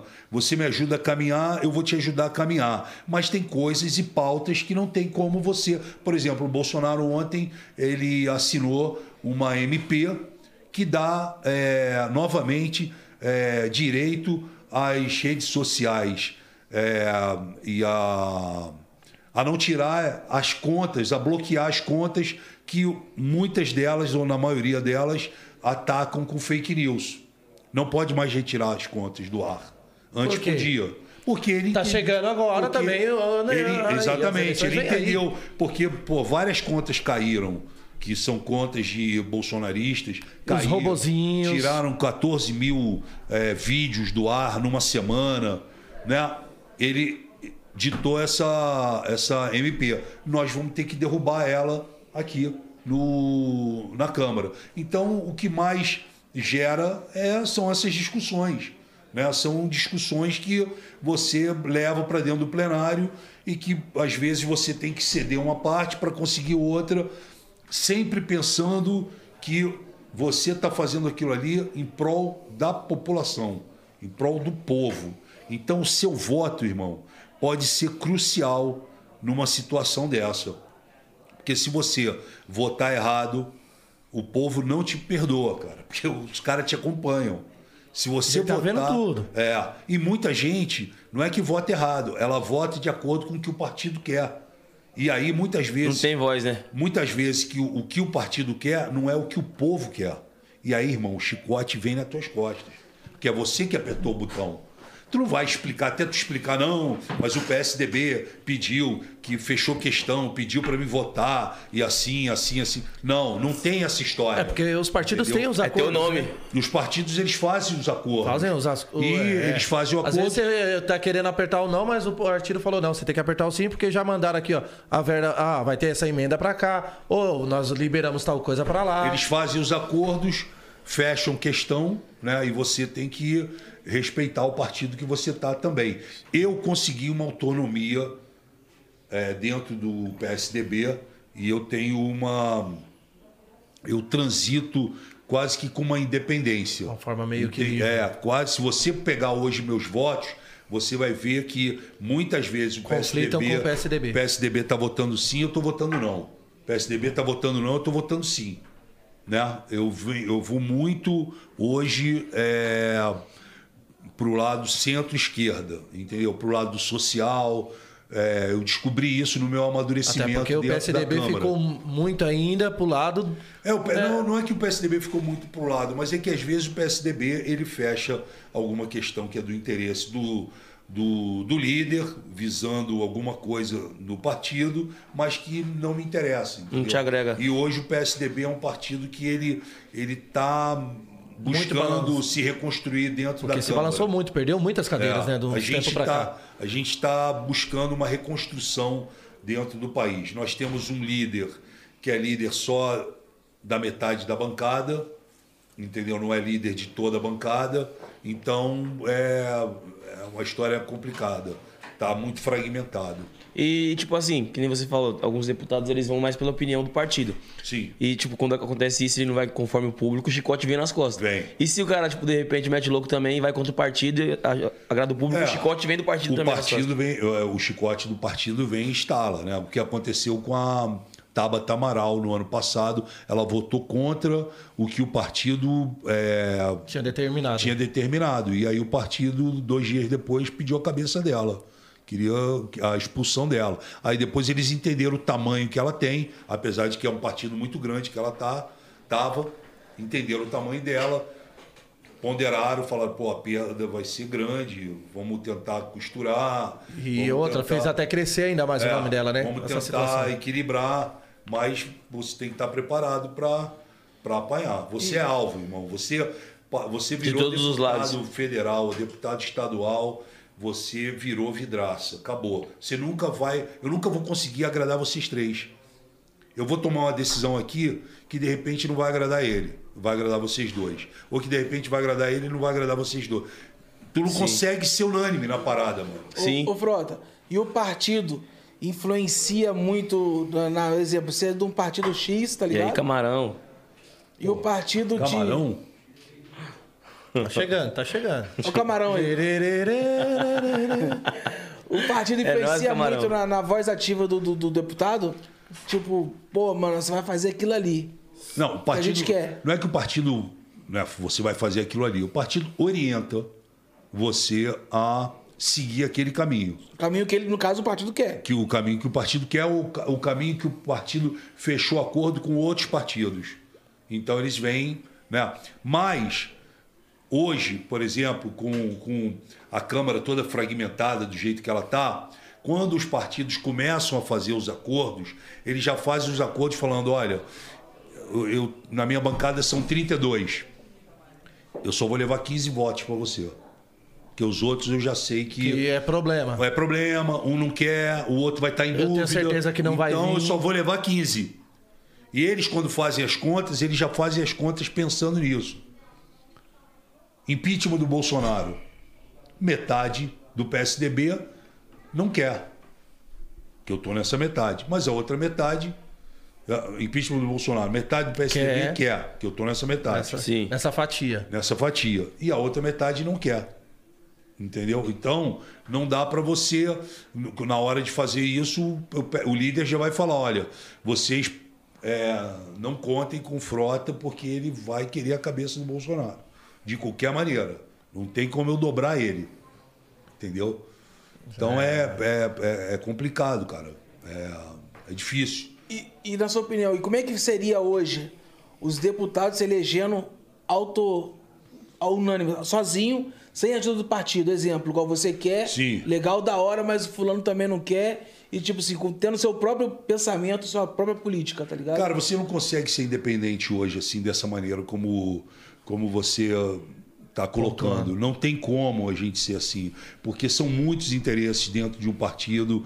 Um partido depende do outro para caminhar, um partido depende de muitos acordos. E são acordos que eles extrapolam, não ficam só no federal. Eles saem do federal, vão para o estadual, vão para o municipal e vai levando. É uma cadeia sabe? Uma cadeia. Então, quando você mexe numa situação aqui em cima, essa situação ela vai vir até aqui embaixo. Vai refletir em todos. Entendeu? Ela vai refletir. O que você fizer agora é o que vai refletir lá na frente. Então é muito difícil você é, conseguir uma total independência, né? Uma total é, caminhada sem você estar amarrado a outros. Eu, eu mesmo, outro dia eu fiz um projeto, eu precisava da assinatura de vários partidos. E eu sabia que os partidos que estão votando com o governo não iam me ajudar. Eu fui para a esquerda. Consegui todas as assinaturas que eu precisava. Com o PSOL, com o PT, com o PDT. Consegui com todo, com o PCdoB. Consegui com todos. Corri para eles. E assim como várias vezes eles me ligam e falam, Frota, a gente está colocando aqui um projeto de lei, a gente queria ver se você gosta do projeto de lei, se você poderia votar junto com a gente. Aí eu leio, analiso, peço minha Tá equipe para analisar. É legal, vou votar. Pô, mas o PSDB não vai votar. Eu falo, mas eu vou votar. Eu vou, vou fundo. Entendeu? É uma troca, né? É, é importante também você ter essa voz aí, tipo, de poder é, ter também a sua própria vontade de, tipo, concordar com certas coisas que o partido às vezes não concorda. Sim, sim, sim. Mas é difícil você conquistar isso. Sim, essa autonomia, né? É, essa autonomia, essa independência. É muito difícil. Não é qualquer deputado que consegue. E, e da noite pro dia também. Não. Eu sou marinheiro de primeira viagem, mas eu, eu, quando cheguei lá na Câmara, eu procurei me adaptar bem, procurei estudar, procurei entender, procurei ver quais são os mecanismos, como se trabalha. Hoje, se vocês abrirem a. Se vocês abrirem o portal da transparência, vocês vão ver que o meu gabinete hoje está em primeiro lugar como o gabinete que mais produz projetos para a sociedade. Não significa que eles estão sendo votados, mas estão sendo Entregues. elaborados, entregues e protocolados. Pode ver lá. O meu está quase com 800 é, projetos. O segundo lugar cai ali, pra, se eu tiver errado, 300 e pouco. Nossa, 200 menos e que a pouco. metade. É. O Eduardo tem- Bolsonaro tem 15. Nossa. Você nada. tem muito acordo com prefeituras? Não, não muito acordo, mas os, os Porque prefeitos- esses projetos também É. vêm das prefeituras, boa parte, né? os Ideias. Os prefeitos nos procuram bastante, né? Eu, eu atendo todos eles e vejo a necessidade, como eu posso ajudar cada região, cada cidade. O prefeito sempre precisa, é uma creche, é um asfalto, é uma rua. É porque você é o espelho do estadual que reflete no, justamente no Sim, municipal. municipal. Então você é, procura conversar, procura atender todos os prefeitos. Você não consegue atender todo mundo. Não dá. A maioria das minhas emendas eu procuro direcionar elas para a área da saúde, porque eu acho que saúde não tem partido. Saúde você não é de direita, nem de esquerda, nem de centro. Você não é preto, não é branco, não é amarelo, não é verde, não é nada. Você é você, você ali você está falando de vidas. Todo mundo precisa uma hora de um hospital, Que já de passou um- da hora, que nossa de um saúde é PS, de um sucateado em pronto-socorro. muitos lugares, Todo né? mundo precisa, né? E porra, uma das coisas que eu acho que o povo brasileiro ela- ele tem que ter total direito de qualidade é a saúde, cara. Você não pode ver as pessoas morrendo nos chãos dos hospitais, nos corredores, filas enormes. Por falta de gente entra- atendimento. falta de atendimento, pessoas sem educação, falta de médico. Porra, cara, não pode isso. Tanto imposto É o- que a gente paga. é o mínimo que o povo brasileiro tinha direito é a, A saúde, saúde. e a educação. E a educação. Mas principalmente a saúde, porque aquele que não tem a educação, mas ele vai ficar em algum momento doente, ele vai precisar em algum momento de um hospital, cara, ou levar o filho dele. Como é que pode, cara? O cara chegar num, num hospital com um filho menor de idade no colo, porra, ou não tem médico. Não, tem que ficar ali sentado. O cara fica seis horas sentado com a criança no colo passando mal. Com febre, nossa. Com febre, o cara não tem um. Tem duas, três máquinas de O inalação cara lá, não tem tem que um ficar plano esperando de na fila. saúde decente, que o cara não pode ter. Que é muito caro, tá cada dia mais caro. Ou ele tem o plano de saúde, porra. Sabe, isso tá errado. Tinha que ter saúde gratuita para todo mundo e de qualidade, de verdade. Você poder entrar e, porra, meu irmão, eu tive um troço, meu filho passou mal, eu fui bem atendido, eu cheguei. veio- Não, não pode, cara. Hoje em dia você fica porra, em filas de hospitais, você vê as pessoas morrendo nos corredores, no chão, falta de atendimento, pessoas idosas passando por diversos problemas porque não tem um- um- uma, uma organização na saúde, os caras roubam, entendeu? Eu E acho que, além de tudo, também tem um pouco de manipulação do, da parte privada da coisa, né? Dos planos de saúde, da pô. organização da. Ô, Cara, plano vê- de saúde não é para qualquer um. Não é pra qualquer um. Não é. e, assim, hoje um dos maiores nomes que é a Mil, né? Não fazendo Sim, propaganda, sim. mas ela tem uma ligação direta Sim, com sim. a Secretaria Com de Saúde. Secretaria de Saúde, com o Ministério de Saúde, claro, claro. Hoje, hoje um dos grandes problemas que nós temos hoje é, é não só no atendimento né, é, da- das pessoas, mas porra, a falta de insumos, a falta de equipamento, os equipamentos que quebram e o cara não conserta, não tem dinheiro para consertar o equipamento. Então, quando um deputado passa pelo, pelos estados, pelo, pelos, pelas cidades do seu estado, você vai ouvindo essas histórias. Santas casas que não funcionam. O ca- uma mulher, pô, cara, uma mulher para fazer uma mamografia, oito meses, cara. Ou até mais, dependendo Como da região. pode a mulher, porra, a mulher precisa fazer uma mamografia, vai levar oito meses. O cara chega é, é, tendo um, um derrame, o médico olha para ele e fala: Não, isso daí é uma dor de cabeça, toma aqui um, uma, um Dorflex, vai para casa dormir. Chega lá, o Morre. cara morre, sabe? Aí você, porra, não, não tem médico. Porra, cara, outro dia eu tava vendo aí é, até aquele. Como é que é o nome dele? Não sei se ele já veio aqui, o Gabriel Monteiro. Não, Não, não, ainda não. não. Gabriel Monteiro. Outro dia eu vi o Gabriel Monteiro numa parada que ele fez. Meu irmão, ele, ele foi numa, num pronto-socorro e, porra, ele chegou lá, viu a lista, não tinha nenhum dos médicos no horário que tinha que estar. E o que tinha estava dentro do carro dormindo. Ele foi lá, acordou o cara, bateu no vidro do cara e falou: irmão, acorda aí. Aí o médico, pô, saiu do, Grok ainda. Porra, o que que tá acontecendo? Ele falou, irmão, não tá na tua hora de atendimento? Não tô. Tá fazendo o que aqui? Pô, tava descansando, cara. Descansando com um monte de gente precisando, morrendo, sabe? Então, cara, é complicado. É não, é complicado. falar de saúde. Eu, Nossa, eu digo- antiético demais, né, mano? Não, e assim, Antiético. Antiético demais, Porra. você é louco. brincando com vidas. Brincando to- realmente com vida, Né? nossa. E aí, que nem falou. Cara, mesmo que o cara, sem te cortar, mas mesmo que o cara ele esteja ganhando mal, ou ele esteja trabalhando num local que ele não queira, a partir do momento que tu pisou ali, irmão, tu tem que dar a tua vida para salvar aquelas pessoas. Que ele assinou aquilo ali, Você não um pode código falar, de ética Porra, eu vou médico." trabalhar aqui no, no tatuapé, mas eu não gosto do tatuapé. Porra, eu vou trabalhar, mas eu não gosto do tatuapé, então eu vou dormir. Porra, não interessa se é tatuapé, moca, se é o bairro do Limão, o Quando que, que você, é. quando você opta em fazer a faculdade de medicina, você não tá escolhendo onde você vai trabalhar, mano. Você tá se dispondo pra A não ser que você vidas. tenha montado Tem seu até o próprio juramento, consultório. né? Tem um Sim. juramento? Ah, o salário é pouco. Então, irmão, porra, se vira em dois, ou então não, não aceitasse isso, vai fazer outra coisa na vida. O que não pode é, a partir do momento que você coloca a jaqueta de médico, a partir do momento que você entra no seu horário para atender as pessoas, você, porra, dormir dentro do carro. Eu estou citando esse exemplo. né? Enrolar pra não atender. Eu vivi uma situação muito parecida. Minha irmã, ela tem problema de convulsão. E um belo dia, a gente voltando de um evento, ela passou mal dentro do carro e ela começou a ter parada respiratória. Eu cheguei no hospital, os dois únicos médicos plantonistas estavam jogando videogame. Cara, eu fiz um barraco fenomenal no hospital. Chamaram o guarda municipal, de acho todo. Eu falei, eu só saio daqui, só paro de fazer barraco quando atender minha irmã. Catei o extintor, veio o cara pra cima de mim. Eu falei, eu vou quebrar esses dois médicos no pau. Que isso é, é inaceitável, cara. Sim, cara.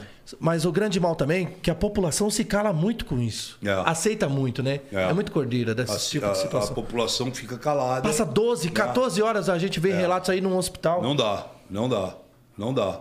É realmente, pô, é um troço que. Então, assim, minhas emendas, a maioria, 99% das minhas emendas, elas vão direcionadas para a área de, de saúde ou para a área de infraestrutura, sabe? Eu prefiro do que é, fazer qualquer coisa. Então, assim, eu não tenho acordo com os prefeitos. Eu tenho os prefeitos que me procuram, que me provam que precisam. Que a cidade tá E, precisando. É, a- por exemplo, a cidade de Carapicuíba é uma cidade que eu trabalho bastante, que é ali perto da minha região. A cidade de Cotia também com o prefeito. O Marcos Neves é o prefeito de Carapicuíba, o Rogério Franco é o prefeito de Cotia. No meu primeiro ano eu trabalhei bastante com ele. Né? Tenho ajudado né, é, dentro do que eu posso, essas prefeituras. Tá certo, tá certo. E eu acho que falta um pouco mais também dessa ligação, né? Município, estadual e federal. Sim, sim. Né? É, o município ele fica na ponta, né? E ele acaba, ele acaba sofrendo as É consequências do de você muitas vezes fazer uma gestão que não é uma, uma gestão adequada, uma gestão né, é, normal que você deveria fazer com, com tranquilidade, né? Às vezes o, o jogo de cartas marcadas você acaba prejudicando né, pessoas no final das contas, porque o dinheiro não é nosso. Né? Então, pô, do você povo, tem que aplicar ele que da tem melhor que voltar pro maneira povo de possível. alguma maneira. Você tem que aplicar ele da melhor maneira possível. Eu peguei uma emenda agora, comprei um carro bomba para cidade de Cotia, que os bombeiros precisavam, vai ser entregue no final do ano. Consegui com uma emenda reformar a delegacia geral, entendeu? Que é para todo mundo, até para mim um dia. Pô? Eu espero não ter que usar a delegacia, Sim. mas é sabe? Então, sabe? Estou montando agora um, um, Estava até falando com o pai do Kevin quando saiu daqui, porque eu estava falando para ele que ele deveria montar uma ONG, alguma coisa. É, ele né? até citou que Ele tá citou querendo isso. fazer, Isso. montar uma ONG. Eu estou fazendo, estou montando uma associação cultural, um espaço cultural chamado Bela Vida. Vai atender 150 crianças no contraturno. A criança que estuda de manhã vai de tarde e a de tarde vai de manhã. De segunda a sexta, de 5 anos a 13 anos, elas vão ter todas as oficinas lá. Computação, teatro, música, dança, balé, pintura, é, cinema, é, brincadeiras, jogos, tudo para a criança ficar lá. Não é um colégio, é um, um espaço mas isso cultural. que até já ajuda os pais que precisam trabalhar. Exatamente. E aí a gente vai atender essas crianças e à noite a gente vai atender a turma da terceira idade. né? Então a gente está fazendo isso é, lá na cidade, em Cotia, é uma parceria minha com o governo e também com a prefeitura de Cotia. E é um sonho antigo que eu tinha, porque, porra, onde eu moro ali tem, tem uns bairros que são bem carentes, as crianças estão bem vulneráveis e tudo. Então, desde 2019, eu estava tentando buscar espaço, montar, enfim, conseguir, conseguir as pessoas corretas, certas, e a gente vai fazer esse, esse trabalho, que é um trabalho que, para gente, para mim, é fundamental. Chegar aos sábados e domingos, muitas vezes os pais não, têm, não, não conseguem estar ali com as crianças, o pai precisa fazer alguma coisa então vai abrir sábado e domingo também, mas aí é só recreação. Com os monitores, o pai vai lá de manhã, solta Até o filho às nove. é. Aí quando volta às 5 horas da tarde, pega o filho de novo. Ou seja, o pai vai ter uma tranquilidade de fazer uma compra, de fazer uma reunião, ou de ficar com a mãe, conversar, é, ou de almoçar, fazer qualquer coisa, e sabendo que o filho está lá, né? Eu acho Muito que bom, eu, é, eu acho Tá que num eu- lugar onde vai, vai- vai aprender bastante coisa, eu né? tenho que devolver isso, é, porque eu tenho conseguido muitas coisas na minha vida e tenho, e tenho acho que o, sabe, o carinho que, que as pessoas têm comigo na rua e, e etc e tal, eu preciso de alguma forma é, devolver isso, sabe, para para a população população, num todo. nem que seja uma parte pequena da população. Então, hoje, você falando já do seu público, hoje seu público te enxerga mais como o Alexandre Frota, o artista, ator que fez, Não. ou mais como político? não me enxerga hoje como um deputado Um extremamente ativo, um deputado batalhador, um deputado que luta pelo, pelos seus ideais, né? que não foge de uma, de uma luta e que constrói, né? que ajuda a construir é, o futuro de milhares de pessoas.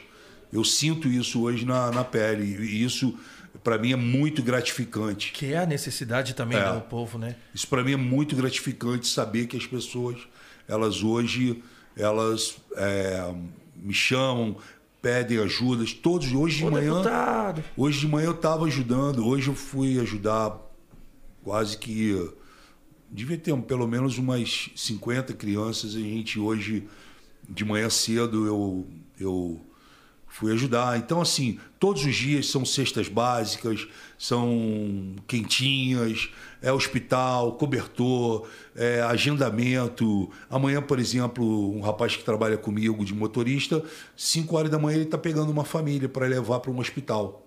Porque a família mora muito longe, mora em Vargem Grande Paulista, e o hospital é na Vila Mariana. Aí tem que e vir buscar fazer esse Pô, transporte. e a consulta é 9 horas da manhã. E não tem condições, Não, não, tem, carro, condições. não tem como carro. chegar. Porra, como é que vai com uma criança no colo, uma criança de dois anos de idade, com um problema seríssimo, entendeu? Ela tem um problema seríssimo. Ela tem um buraquinho abaixo do umbigo, que é desde quatro meses de idade, é por ali que ela faz xixi. E toda vez que ela faz xixi, ela morre de dor. Nossa, E eu mano. encontrei essa criança, encontrei essa criança Pecado, numa dessas andadas. A, a mãe veio, me procurou, falou comigo. Eu falei: não, eu vou cuidar do seu filho. E peguei essa criança, liguei para o secretário de saúde, liguei para os hospitais, marquei a, as consultas, falei com os médicos, pedi prioridade, pedi Dá que atenção.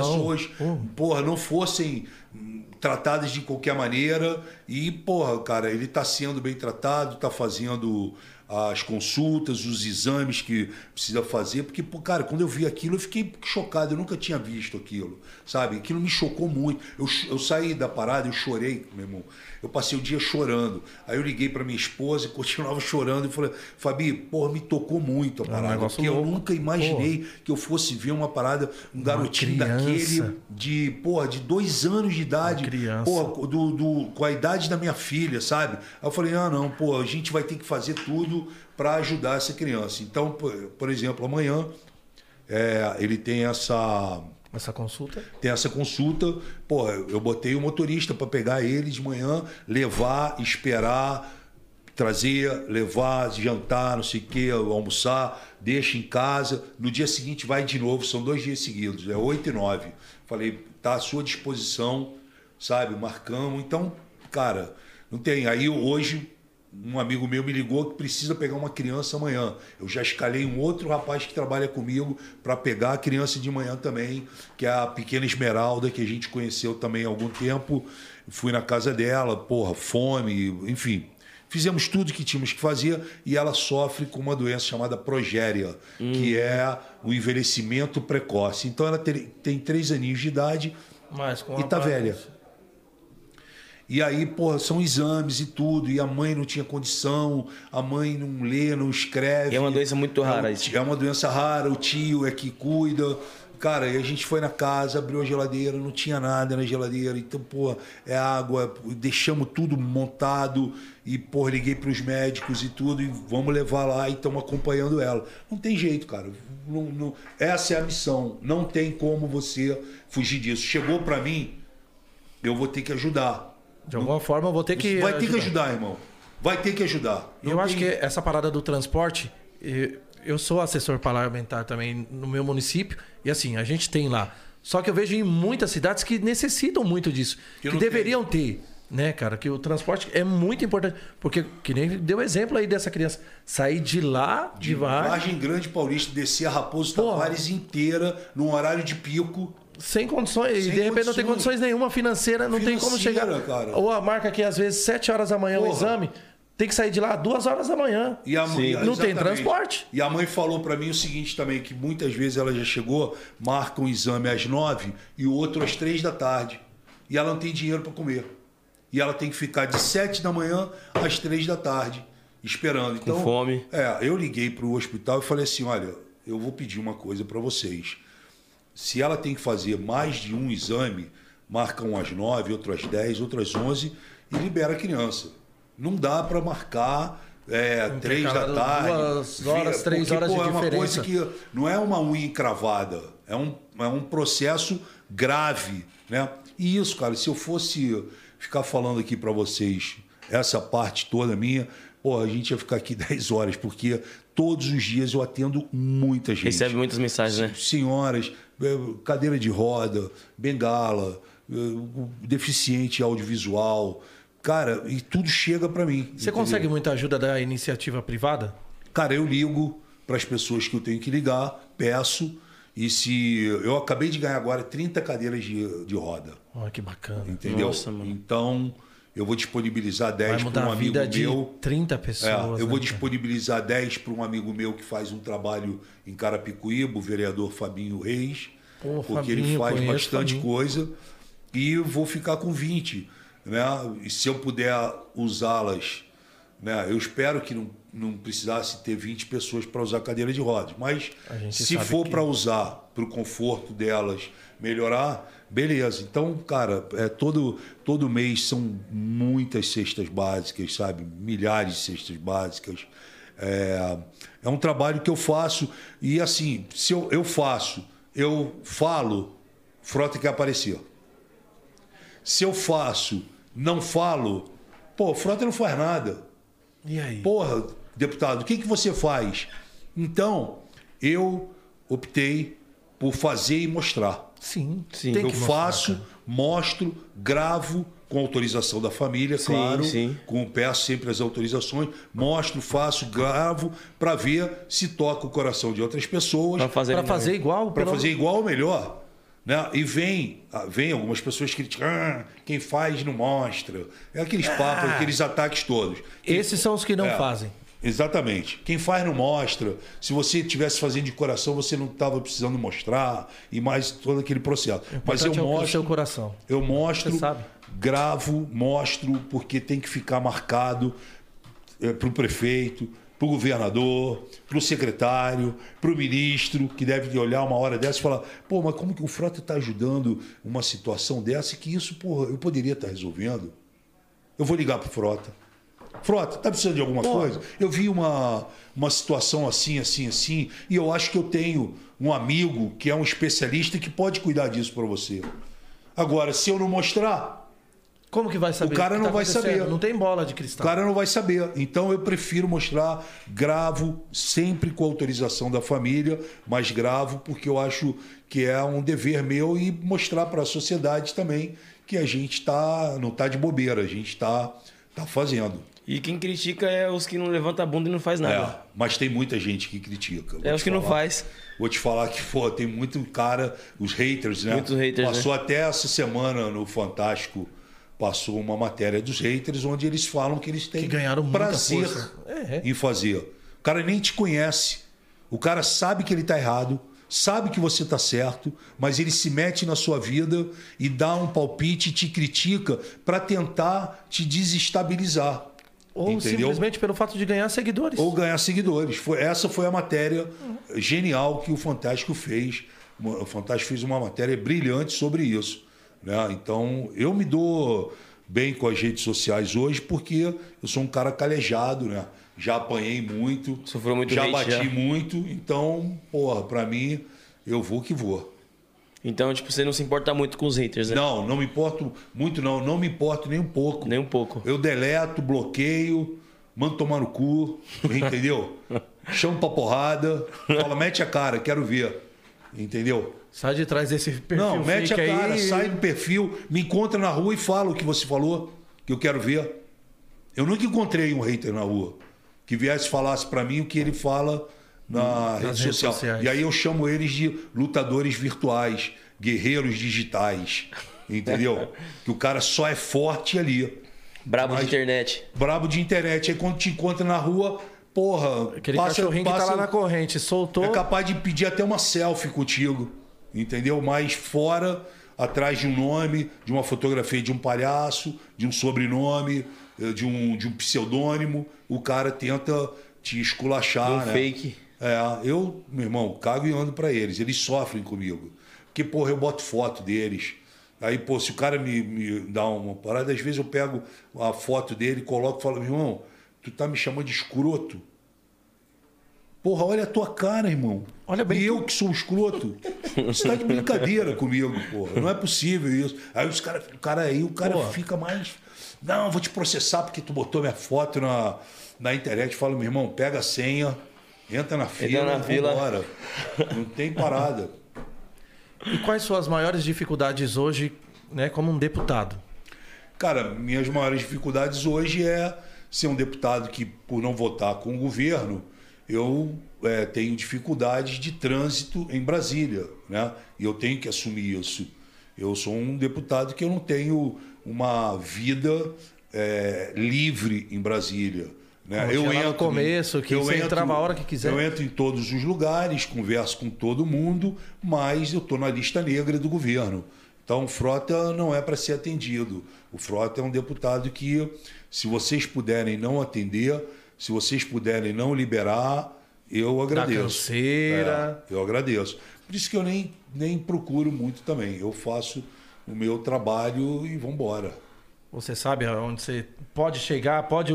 O, que é de obrigação do governo, É. que não tem como negar. Não tem como Ah, Isso negar. aqui tem que vir todo mês de qualquer Exatamente. forma. Vai passar Exatamente. por aqui e é- O resto já era, cara. O resto eu vou, vou tocando a vida. e vai negociando com um, com o outro. o outro vou, Né? vou trabalhando bastante, vou, vou produzindo, porque uma coisa é você chegar, abrir o portal da transparência e falar, porra, Frota, dois anos e meio aí, o Frota. Que projeto que o Frota fez? Não fez projeto. O meu não. Você vai abrir lá, você vai encontrar mil projetos. Só esse ano eu já estou atingindo 800 projetos, fora os que eu fiz nos outros anos.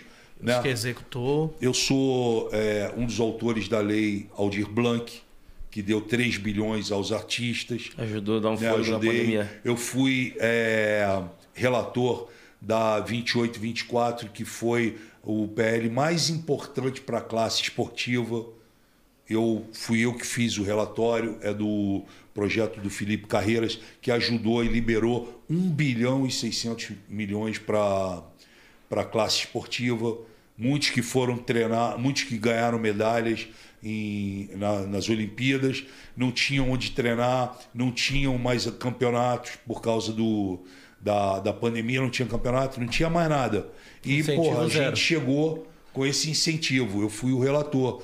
Então eu tenho trabalhado nesse sentido de poder buscar, tenho feito muitos relatórios em função da Comissão Especial da Mulher, né, contra as agressões é, e a violência doméstica. Então eu tenho trabalhado em muitas frentes. Sou um dos coordenadores da CPMI da Fake News, né, que provavelmente vai voltar agora. É uma CPMI que ela não terminou porque veio a pandemia e ela vai envolver filhos de presidente, presidente, vai envolver uma série de deputados, assessores e gente muito graúda. A deputada Lídice da Mata, ela precisa terminar o relatório dela. Né? Então, Precisa dar um parecer. Ela precisa dar um parecer para o público. Né? A gente só não fez agora porque está tendo a CPI da, da Covid e, porra, não dava para você botar as duas, porque a CPMI também ela é bem pesada, sabe? Ela é investigativa, ela vai atrás, ela tem vários sigilos é, de, de internet e celular Trampos quebrados, é, entendeu? Tem, tem, vai dar muita história para falar o governo, vai ter mais uma bomba aí para pedrinha no ele tentar desarmar. Perigosa essa daí, né? Sim. E essa lei Aldir Blanc, ela, como foi a a elaboração dela? O que ela significa para você também? A, a, a lei Aldir Blanc é o seguinte: ela veio para facilitar, né, nesse momento de pandemia, a fomentar a cultura e ajudar né, aqueles artistas que mais precisavam. Mas ela, ela é burocrática. E por ela ser burocrática, nem todos os artistas pequenos conseguiram e tiveram acesso a ela. Mas muita gente teve, muitas prefeituras tiveram, muitos artistas também. O problema é que muitos escritórios grandes que têm artistas prepararam, né? E entraram, não, mas é, legalmente, mas Tem uma equipe ali já tem pronta. equipe ali pronto. Então o palhacinho do circo pequeno não conseguiu. Então a gente agora está tentando é, desburocratizar Assim como era Essa a lei, lei, Rouanet, porque né, a lei eu não Rouanet tá conheço um estagnada. pequeno que tirou algum proveito. tenha conseguido, é. Conseguido lei Rouanet. É. Então a gente está buscando isso, entendeu? Que é para facilitar. Então, é, para mim, Deixa é, mais acessível, né? É, para mim é assim, um prestígio muito grande ser um dos autores, ter colaborado junto com outros deputados para fazer isso. Não é, não é qualquer deputado que, que faça isso. Então, para mim, no meu primeiro mandato, é uma marca que eu vou carregar bem bacana, entendeu? E quais são os seus planos futuros na política? Meus planos futuros para a política é o seguinte: por tudo que vocês ouviram aqui, eu vou me tornar, eu sou um próximo deputado estadual. Eu vou sair para o estado, vou defender o estado que me abraçou em 94, que é, é- é o estado de São Paulo. Eu já venho trabalhando e fazendo muita coisa pelo estado, junto com o governo e também junto ao- a diversas prefeituras. E como eu tenho essa situação em Brasília, é, com o presidente da Câmara, o Arthur Lira, que eu não estou afinado a ele, e também o Bolsonaro, eu vou me entregar de corpo e alma para minha eleição de deputado Estadual. estadual. Vou é meio que dar um passo para trás? não vou, não vou dar um passo para trás, eu vou para um novo desafio. Um novo eu horizonte. não considero um passo para trás. Não, é Eu que se a gente assim, olhar por é hierarquia... porque todo mundo quer ser né? vereador, deputado estadual e federal. Eu fui para deputado federal, agora eu venho para deputado estadual e vou ficar aqui, quero ver minha, minha Você vai filha ficar dentro de crescer. casa, né? Vou ficar dentro de casa, tenho uma filhinha de dois anos, quero ver a Bela crescer. E é um desafio novo para mim. E como eu vou apostar tudo também no Rodrigo Garcia, para ele ser o próximo governador de São Paulo, eu acho que ele sendo governador e eu deputado estadual, a gente vai poder fazer uma boa dobrada. Você vê quem hoje, no cenário político como estamos, como possíveis candidatos à presidência? Cara, eu. Porque é claro que já rola nomes. Sim, mas eu quero que o próximo presidente seja João Dória. O João Dória pode ser criticado, mas ele é um grande gestor. Ele é um cara extremamente inteligente, moderno. Ele vai. Se ele levantar voo da pista, ninguém segura ele. E nós vamos ter um Brasil moderno, um Brasil para todos, não só de Você elite. acha que ele consegue não só de elite. engolir Bolsonaro e Lula? Não, o Bolsonaro ele vai engolir. O Lula talvez tenha uma, uma, uma briga Um boa. possível segundo entendeu? turno entre os dois. Um possível segundo turno. Né? Eu espero que aconteça isso. Esse é o meu plano: ver o Dória presidente, ver o, o Rodrigo Garcia Governador do governador e eu deputado estadual. E tá tudo certo, vamos embora. E seja assim, feita a vontade desafio, do né? povo. E que é um desafio. desafio. é. Mas eu tô cheio de desafios aí, né? E a vida Nunca fugiu do desafio, né? É, eu, eu, eu apostei na minha candidatura e me tornei deputado federal. Eu apostei na candidatura. Você acreditava que ganharia assim já de Acreditava desde o início. Como acredito que vou ganhar no Estado. Eu apostei na candidatura do Bolsonaro e venci a eleição com ele. Eu apostei na candidatura do Dória e venci na candidatura dele com ele para governador. Então, as três eleições que eu participei, a minha do Bolsonaro e do, do Dória, Foi vitorioso. eu fui vitorioso nas três. Né? Esse, é, eu já tinha até te feito essa pergunta com relação ao Bolsonaro. O que, que você acha que faltou dele neste momento pandemia? Só para a gente encerrar o assunto político aqui. Não, faltou humildade, né? Faltou humildade, faltou conhecimento e é, ele ouviu pessoas erradas em volta dele. E como ele é um cara que não está preparado, ele se deixou levar por toda essa situação. Né? É um cara negacionista que não acredita na máscara, não acredita na vacina, não acredita nessas coisas todas. É, então ele não foi líder, ele não soube liderar. Ele, né? ele Bolsonaro está nas costas dele os 600 mil mortos de hoje. É Com isso. certeza. Sobre a parte política. E paralelo à sua carreira política, você tem também um programa que chama Boa Noite com o Fro- Alexandre Frota Isso. na Rede Brasil. Isso. Se puder falar um pouquinho pra, É, o programa, sobre ele pra eu- gente. o programa ele vai ao ar toda segunda-feira. É, eu tenho parceria com diversas televisões, entendeu? Então, assim, ele vai ao ar, boa parte do litoral assiste aos sábados, às 8 da noite, de 8 às 9. É, eu gravo ele em Osasco, então ele entra na TV Osasco e toda aquela região que eu moro lá né? É, ele entra pela TV WA, no canal 122 da NET. Então ele entra no Brasil Brasil todo. inteiro. Aí ele vai entrar agora na Rede Brasil, canal 50. Então ele vai pegar a Vivo, vai pegar o. Que cresceu então, muito assim, a Rede Brasil. A gente vai proliferando ele. Mas na verdade é um bate-papo, como a gente está fazendo esse aqui. É, eu recebo, já recebi lá.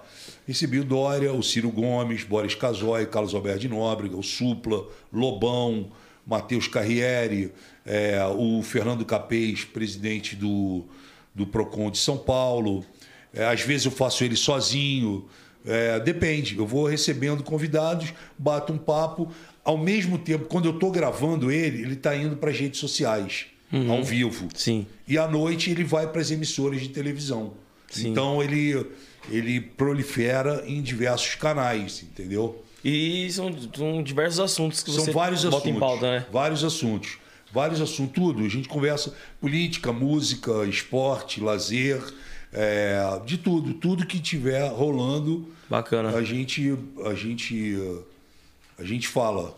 Se vocês não estivessem fazendo tantos programas um atrás do outro, que quem sabe uma segunda-feira vocês segundona, não aparecem, lá, A gente dá um jeito, lá para bater um papo Vamos comigo lá também. sim. A gente Vai dá um jeito. Vai ser uma honra. Vai ser, vai ser uma honra mesmo. Ele vai toda segunda-feira no Facebook, ao vivo, e nas, nas outras plataformas. Aí, quando acaba, eles dão uma editada no programa e à noite ele passa nas emissoras normais. As pessoas ligam e assistem. E como que veio a ideia de começar esse programa? Cara, essa ideia vem em, em 2014. Eu, eu já planejava que eu precisava, é, que eu ia me tornar deputado federal. E aí eu queria mais contato com o público, com, com o público não, queria mais contato com as pessoas da área política. Então eu montei o programa e comecei a convidar, inclusive o primeiro convidado foi o Bolsonaro, né? Antes dele se tornar, Sim. ele ainda era deputado. É, e aí, pô, aí eu levei o Feliciano, levei um monte de gente, levei várias pessoas. Aí eu fui agregando, entendeu? As pessoas política e esporte, artistas. Levei um monte de gente do pagode, do sertanejo, do pop, do rock. E eu conheço todo mundo, né, cara? Sim, então, para mim. É, A sua bagagem eu, televisiva, Eu bato né? papo com todo mundo. Qualquer assunto que jogar na roda, a gente Desenrola. desenrola. Pô, a galera do Superchat aqui tá bombando. Pô, meu voto é dele, preciso de um vereador desse assim em salto, preciso de um deputado desse aqui na minha cidade.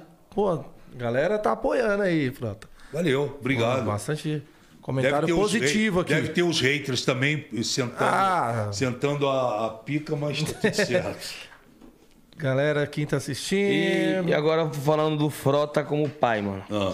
Você é um cara casado, tem Sou. três filhos, né? Isso. E o- qual é a sua relação com a sua família? O que a sua, sua- sua Cara, família minha significa a pra você? família significa tudo pra mim. Minha família, minha esposa, minha filha Bela, que tem dois anos, o Enzo, que tem 14 anos, que ele é filho da Fabiana com o Arnaldo. Quando eu conheci, comecei a namorar a Fabiana, ela tinha se separado do Arnaldo, eu, peguei o Enzo com três anos. Há dois anos atrás, eu, em 2019, convenci o Arnaldo, pai biológico do Enzo, que eu pudesse colocar o sobrenome, meu sobrenome no Enzo, e a partir daí o Enzo se torna meu filho também. né? Então, não só adotei, mas é, tive uma, uma relação muito forte com o Enzo e com a Bela. O Manhã, eu já não tive uma relação tão forte com ele assim. Ele nasceu em Brasília, é uma, foi uma relação que eu tive muito rápida com a Samanta. Hoje eles moram na Bélgica, ele e ela. É, eu procuro ver quando dá, quando eles vêm para cá, ele já passou é, Natal, Réveillon, enfim, né? Eu ajudo. Ele é mais velho? Ele é mais velho, ele vai, ele tá hoje com 22 anos. Sim. Né? Ele tá com 22 anos. O Enzo tem 14 e a Bela tem dois anos. E aí eu virei um cara caretão, eu quase não saio, não, quase não, eu não saio, eu gosto de curtir a família, fico em casa, viajo muito, gosto de curtir os hotéis com eles, entendeu? Lugares que sempre voltado para eles. A época minha de balada acabou, não sou mais baladeiro, eu fui um grande Foi muito baladeira? Fui baladeiro, fui um cara da noite, entendeu? Então por isso que eu conheço também muito da noite. É, inclusive por conhecer muito da noite, a minha experiência à frente da Força Tarefa, fechando as casas, Sim. as festas clandestinas, é, trouxe uma certa facilidade para mim. Né? mas eu sou um cara assim Você não que eu- sofreu muita represária por isso? Por estar indo fechar as casas de show? Sabe por quê? mais que estejam errados. Sabe né, no por que, que momento eu não desse. sofri? Porque as pessoas entenderam que, primeiro, eu estava coberto de razão. E não era eu. Né? Eu não era contra a festa Y ou A. Não era contra o funk ou contra o sertanejo ou o pop. Para a gente não importava isso. O que importava naquele momento é que nós estávamos trabalhando na linha de frente, no combate ao Covid, onde não existia vacina para os mais velhos ainda e existia uma catarse de pessoas querendo ir para a festa, dançar, beber, aglomerar, beijar, fumar, cheirar e fazer uma série de coisas, sendo que Replicando o vírus. sendo além de replicar, espalhar o vírus, sendo que a ordem era para todos ficarem em casa. Ninguém sair de casa, né? E aí aparece um grupo muito forte de empresários que nos procuram e falam assim: nós somos um grupo de empresários fortes que temos diversas casas noturnas que estão fechadas. Nós pagamos todos os nossos impostos em dia. Nós não demitimos nenhum dos nossos funcionários. Nós estamos há dois anos fechados. Agora aparece um cara do meu lado numa. Tabacaria, numa lounge? Numa, numa- não, numa fábrica desativada e faz uma festa para o meu público. Eu não posso abrir. E o cara pode. Fora isso, tem a questão da pandemia.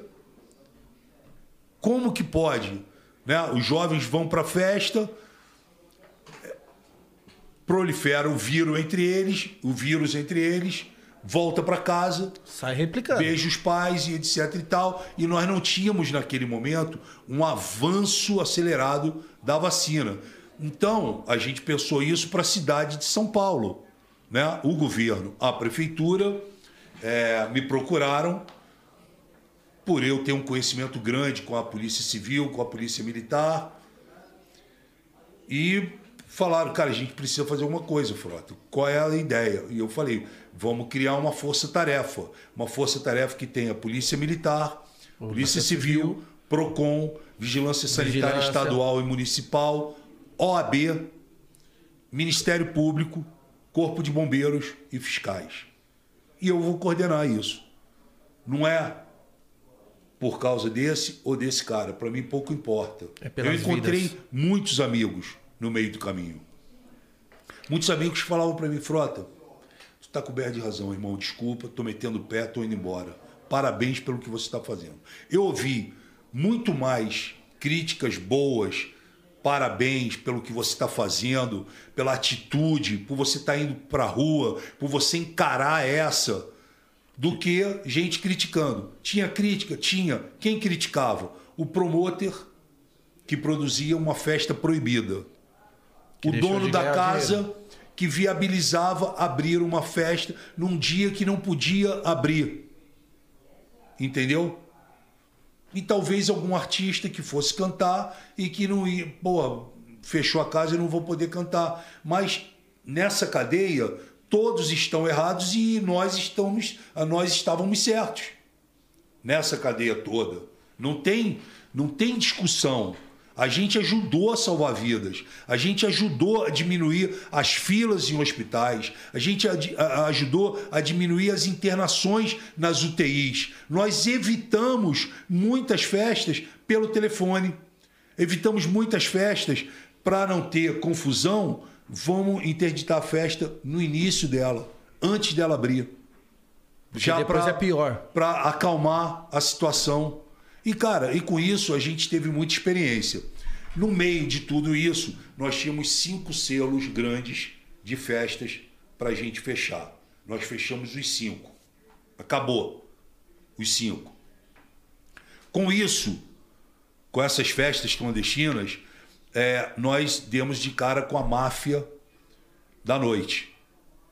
E aí, é, São Paulo, ela tá toda fatiada, onde políticos, vereadores, policiais, Fiscais. fiscais, todo mundo quer um pedaço da noite. Que é uma fatia gorda, né? Todo mundo quer. E eu bati de frente com isso. E aí veio tráfico de drogas, exploração ilegal de estacionamento, bebida sem nota fiscal, bebida falsificada, Nossa, bebida falsificada que mais tem. é, equipes de segurança sem autorização da Polícia Federal para poder estar atuando, casas sem alvará, casas sem o AVCB do Corpo de Bombeiros, casas com fios desencapados para todos os lados, podendo dar um curto-circuito e transformar numa tragédia anunciada como foi Boate a Kiss. Boate Kiss. Vai vendo a questão. Comida estragada, menores de idade, cocaína, maconha, lança-perfume, loló, special K,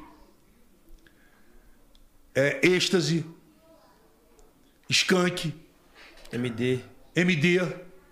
Fora isso, é, meninas menores de idade frequentando as casas. Por causa da pandemia, não se abria o fumódromo.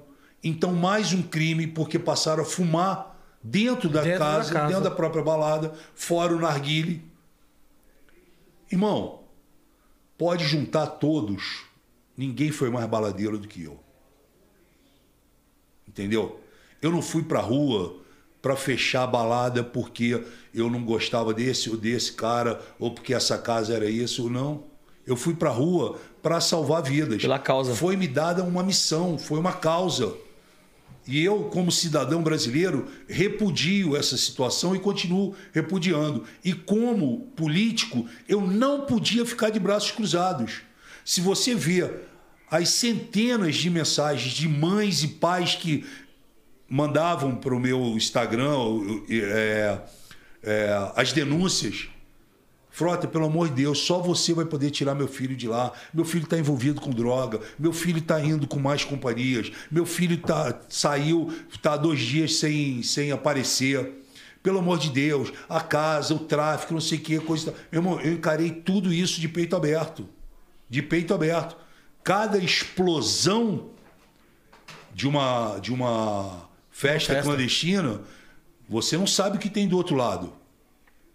Você não sabe. Encontramos gente armada, cara com faca, cara com arma, cara que veio meter o dedo na minha cara, cara que veio pagar geral, cara que acha que estava certo e que eu estava errado. Entendeu? Mesmo eu ainda preocupado, sei que não resolve muito, mas preocupado com isso, conversei com o governador e montei junto com ele um programa onde nós oferecíamos cestas básicas para para pessoas, produtores, promotores, é, é, gente da portaria, DJs. Quantos DJs não procuraram, não me procuraram? Foram milhares de cestas básicas. Milhares de cestas básicas. Sabe? Então a gente ajudou. Eu hoje estava contando aqui pro, pro Portuga, eu estava falando para ele. Pô, eu entrei numa casa no em Santana, ali no perto do Campo de Marte, que tava os quatro caras iam começar a tocar a banda. E nós fizemos a intervenção da casa, que a intervenção é você fazer a intervenção e dispersar a festa. Acabou. Não é levar ninguém preso. É simplesmente acabou. Tchau, gente, Acabou a festa. Cara, um dos caras estava chorando. E aí eu vi o cara chorando. E depois tocou meu telefone. E tocou meu telefone, era uma amiga nossa falando que é, o cara tinha ligado para ela. Para falar, pô, o Frota está aqui dentro e interrompeu a nossa festa. Eu sei que nós estamos errados e tudo, só que é o seguinte, eu comprei esse violão, tô pagando não sei quantas prestações, tô com uma filha pequena em casa e é meu ganha-pão. E os caras falaram que vão levar o meu violão embora. É, ia ser. Porque os equipamentos é, muitas vezes eram confiscados e aí depois entregues é, depois da festa. Cara, aí eu, cara, eu não aguentei a parada. Eu fui nos caras e perguntei quanto que, qu- qu- quanto que vocês iam ganhar hoje aqui. Os caras falaram, pô, 100 reais para cada um, o cachê.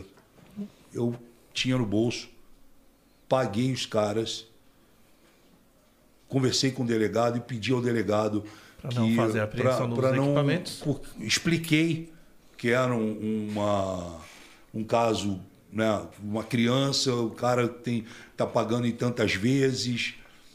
Cara, e a gente teve abriu mão dessa situação. Tocou o coração, né? E, pô, o cara foi embora com o violão dele, com o cachê que eu paguei, entendeu? E, cara, teve que ser assim, não dava pra. Sabe, a gente não tava ali pra.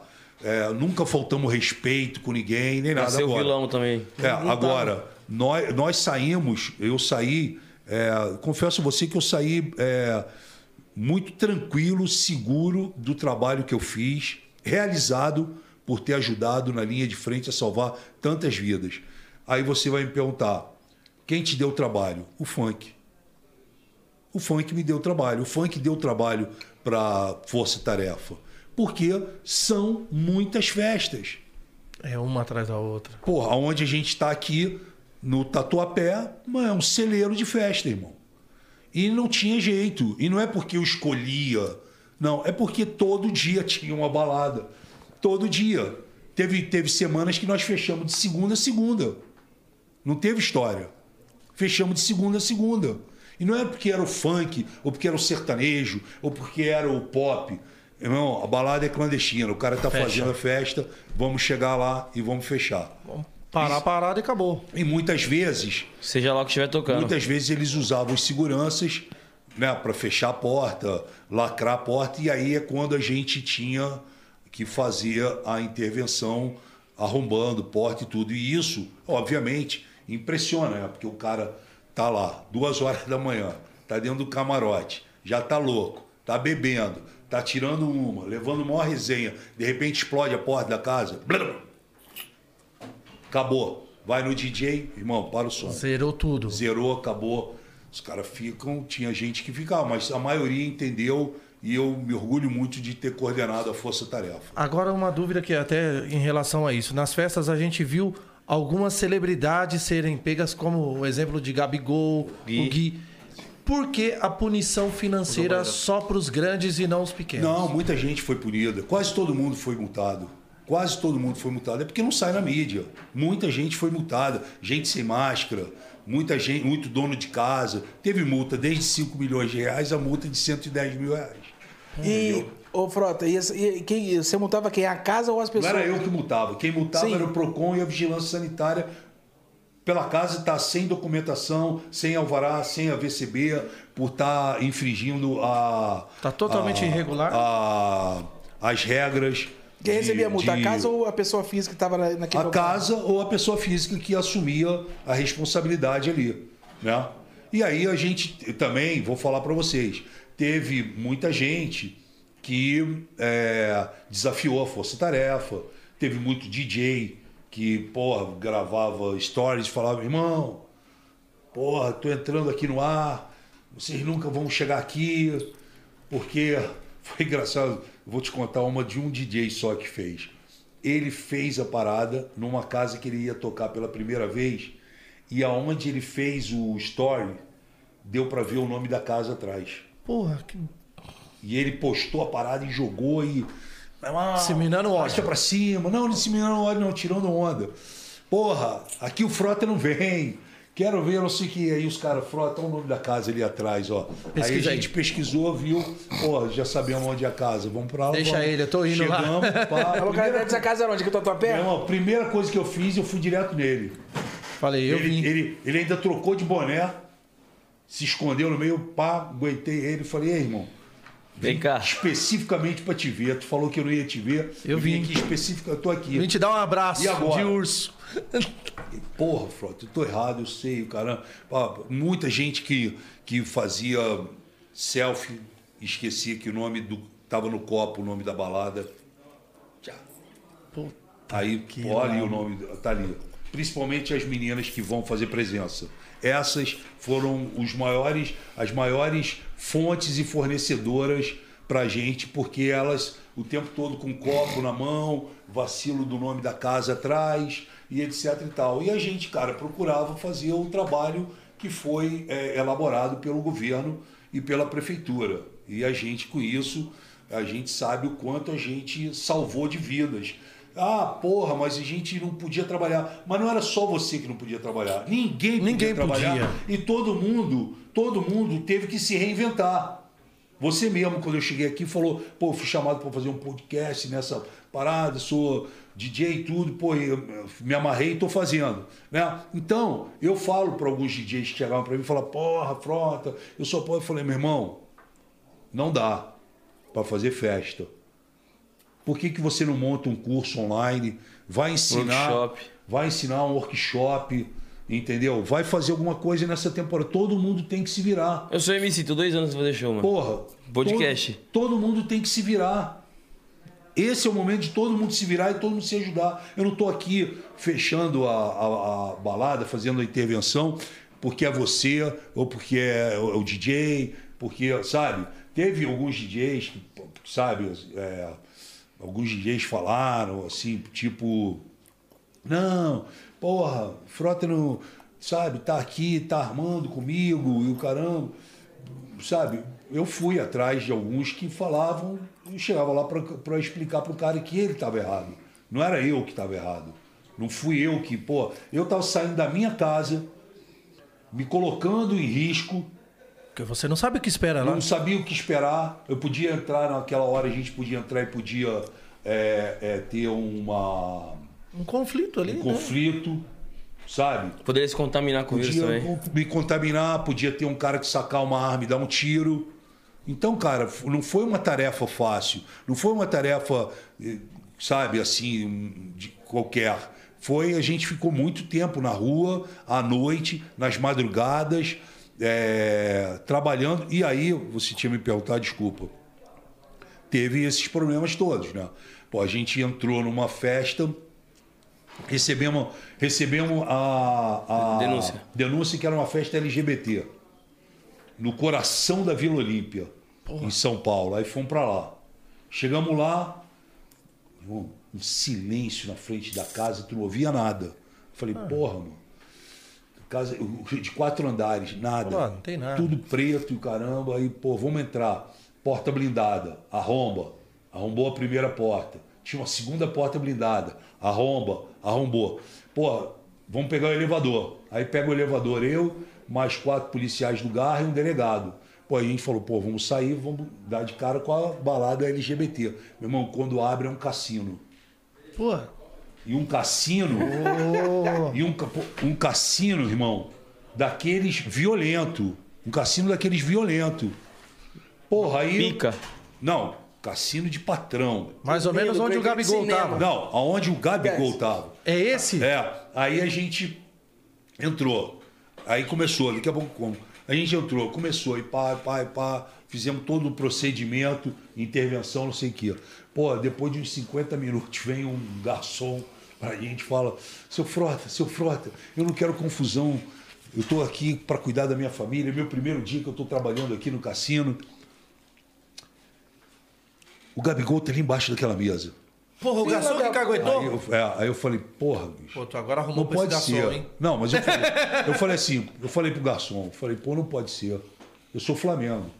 O Flamengo vai jogar hoje, domingo, seis da tarde, no Maracanã contra o Fluminense. Tá aqui em São Paulo. Pô, são tá- 3h40 da manhã.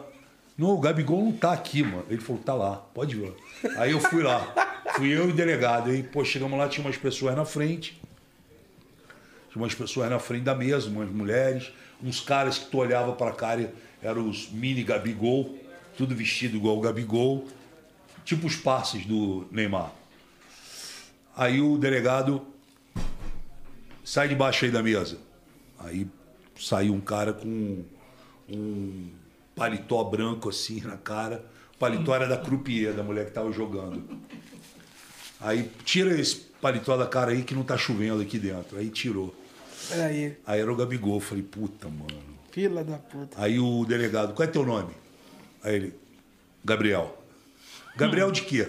Ele, Gabriel Barbosa. O que, que você faz? Ele, jogo bola. Aonde?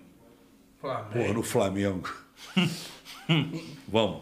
Aí levamos o Gabigol. Aí vem um outro cara, um delegado pra mim e fala assim, pô, Frota, o cara falou pra mim que o MC Gui tá aqui dentro. Eu falei, pô, eu conheço o MC Gui. Aí, ó. Olha lá o paletó branco na cabeça. O MC Gui tá aqui dentro.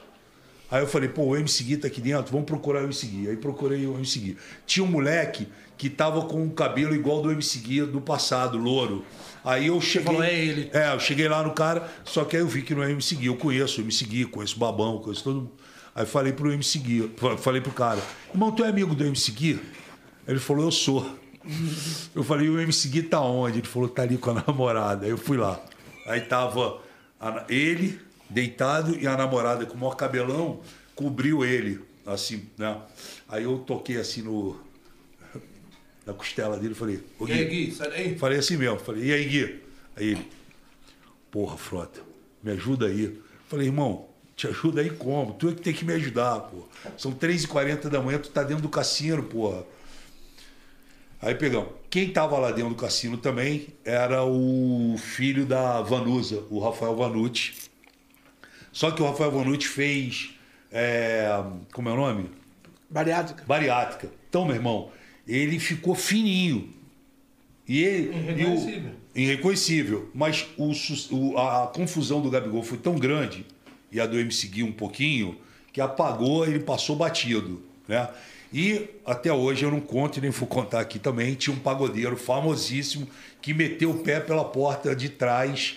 A gente não sabia que tinha. Largou a namorada, largou carro, largou tudo, meteu o pé, saiu pela rua e foi embora. Aí os caras depois vieram falar pra mim, falaram, Frota, pá, fulano tava aqui, não sei o que, coisa e tal. Meteu, não, não posso falar, irmão. Porra, não falei em lugar nenhum. Nem vou falar dele, se deu bem. Ele saiu fora, Se safou. Fugou. Pulou, mano. Largou até a, a namorada, largou todo mundo pra trás. Ficou todo mundo. Ele meteu o pé, carro, ficou tudo. Né? Caralho. Mano, E- e aí, Gabigol pô- foda. Porra. Não, lá. E aí estamos indo pro regente. Vamos pegar o regente.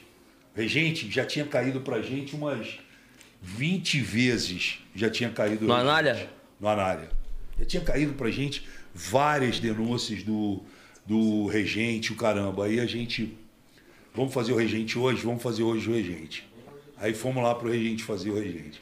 Cara, quando a gente está no caminho ia fazer o regente normal. A gente está no caminho para fazer o regente. Liga, a porque a gente tem uma equipe avançada. A equipe avançada, geralmente, ela entra na casa antes, Faz paga, pede o, a bebida, fica lá. Ela que dá o positivo pra gente. Porra, a, a equipe avançada, quando a gente tá chegando, faltando uns sete minutos pra gente chegar, os caras. Frota, o Arboleda do São Paulo tá aqui dentro, no camarote, cheio de mulher. Eu falei, puta, mano. Tá bom, agora vamos embora. Cara, eu desliguei o telefone, passou dois minutos, faltavam uns três pra gente chegar. O cara, Frota, o David Neres acabou de chegar aqui da seleção brasileira junto com o, que é do Ajax e da seleção brasileira. Eu falei, irmão, pô, fudeu. Aí chegamos no, no Regente. E eles tinham montado um esquema que era o seguinte: o pessoal do Regente botou um cara na, na porta. Então você chegava lá para entrar, falava, pô, tu- ah, eu vou- aqui na festa do Regente. O cara, tu comprou o ingresso? Comprei.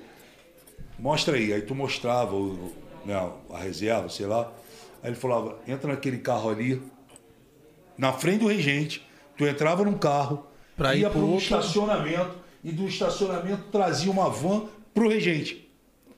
Ou seja, eu só dava uma volta assim e entrava no regente. Vocês conhecem o regente, que eu Sim. sei. Aí o regente tem a calçada e tem o corredor lateralzão. Sim, isso. Né? A, a van entrava lá, desovava todo mundo ali e saía por aquela rua que dá lá na outra rua. Sim. Entendeu? Então a gente cercou os dois lados e já entramos de carro direto.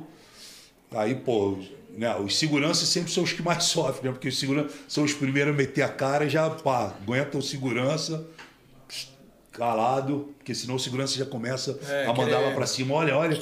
Pá, aí entramos, cara, acende a luz, pá, não sei o que, coisa e tal, para o som. É uma marra, né? Porque, pô, os caras ficam, pô, os caras estão no auge da, Da, ca- da cana. Nossa, cara. Os caras cheios de mulher em volta, o cara. De repente a música vai. Pum, É, Luiz. tchum. aí a luz acende. Porra, o coração do cara já fica. Aí, meu irmão, entra aquele monte de polícia, de gente fiscal já. Cara, é já de filme, mano. Já entra pegando tudo que é, é maquininha de cartão, caralho. Acabou a onda. Acabou a onda. Pô, cara, os caras, pô, dá um curto-circuito no teu cérebro, entendeu? É muito rápido. Porra, é muito rápido, entendeu? A gente fez uma festa. Aí, Que isso? David Neres E o Arbole- e o Arboleda. A gente fez uma festa no Morumbi que quando a gente estava entrando eu estava ouvindo o DJ falar essa será uma noite inesquecível. Nós vamos até às sete da manhã. Quero ver todo mundo dançando e saindo do chão. Quando ele olhou pro lado, eu estava do lado dele na cabine. Aí ele olhou pra minha cara e falou... A festa acabou antes. Aí ele, falou assim- ele falou, pô, Frota, não, Dois minutos antes já deu falar pelo menos que isso. vai acabar a festa. Eu falei, irmão, não é que ela Acabou. vai acabar. Ela acabou. Você tem a opção de pegar o microfone e avisar, ou eu mesmo vou pegar o microfone e vou avisar, você que sabe. Aí ele, porra, cara, pelo amor de Deus. Porra, e o meu som? E eu não sei o que. Eu falei, irmão, vamos fazer, vamos começar do começo. Festa acabou. Acende a luz, para o som, e aí a gente vai conversando. Vai trocando ideia poucos. sobre o- os próximos aí. Irmão. E, e, a, e a. Vou te falar, tinha nessa festa do Morumbi uma garagem. O carro mais barato era uma Porsche. Tinha uns 30 carros que eles guardaram só nessa garagem, que era só nave, só máquina. E, cara, aquela galera, né? Tem muita gente.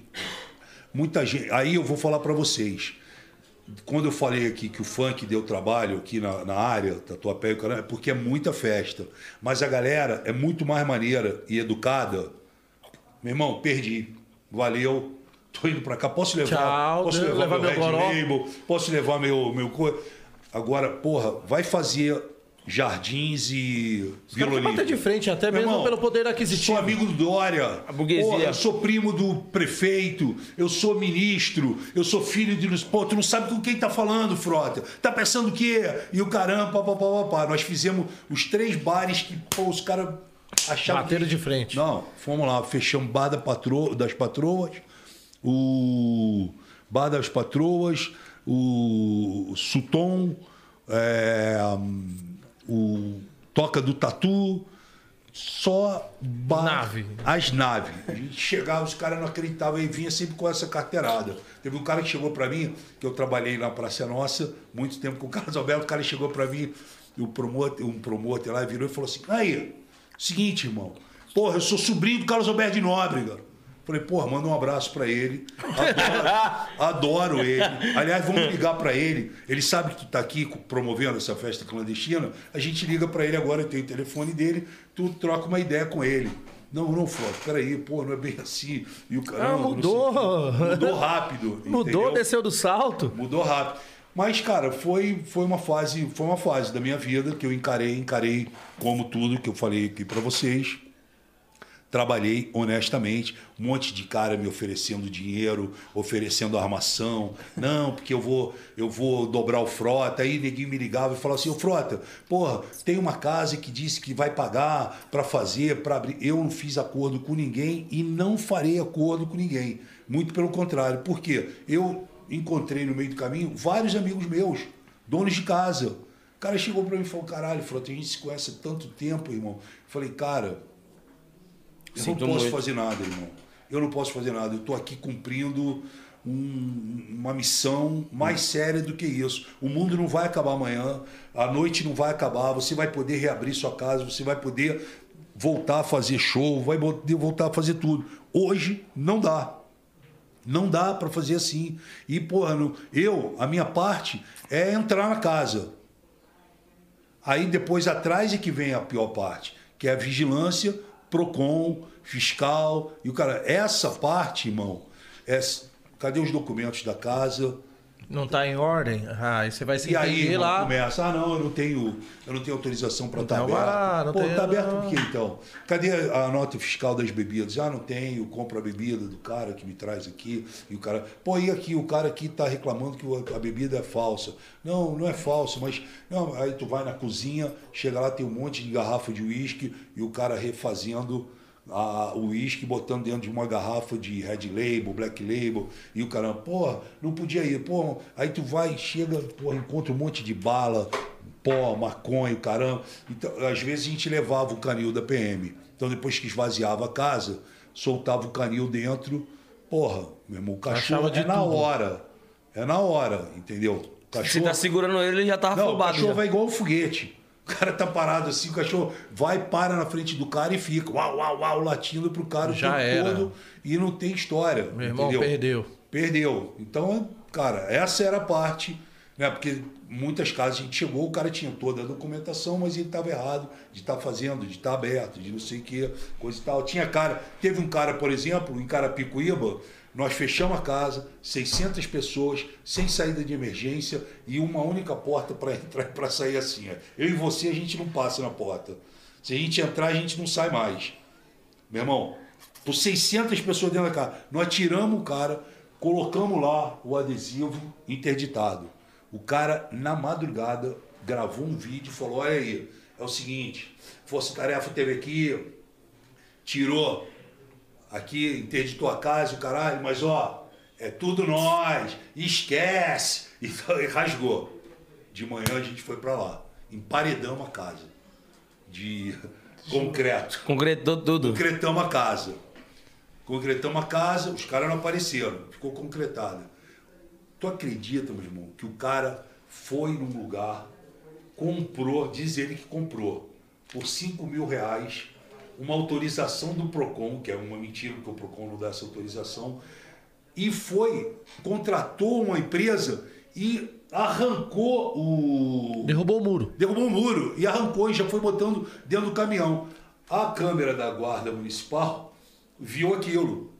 Ligaram para a guarda e falaram para a guarda. O comando da guarda ligou para o secretário de segurança. Falou com o secretário. O secretário me ligou.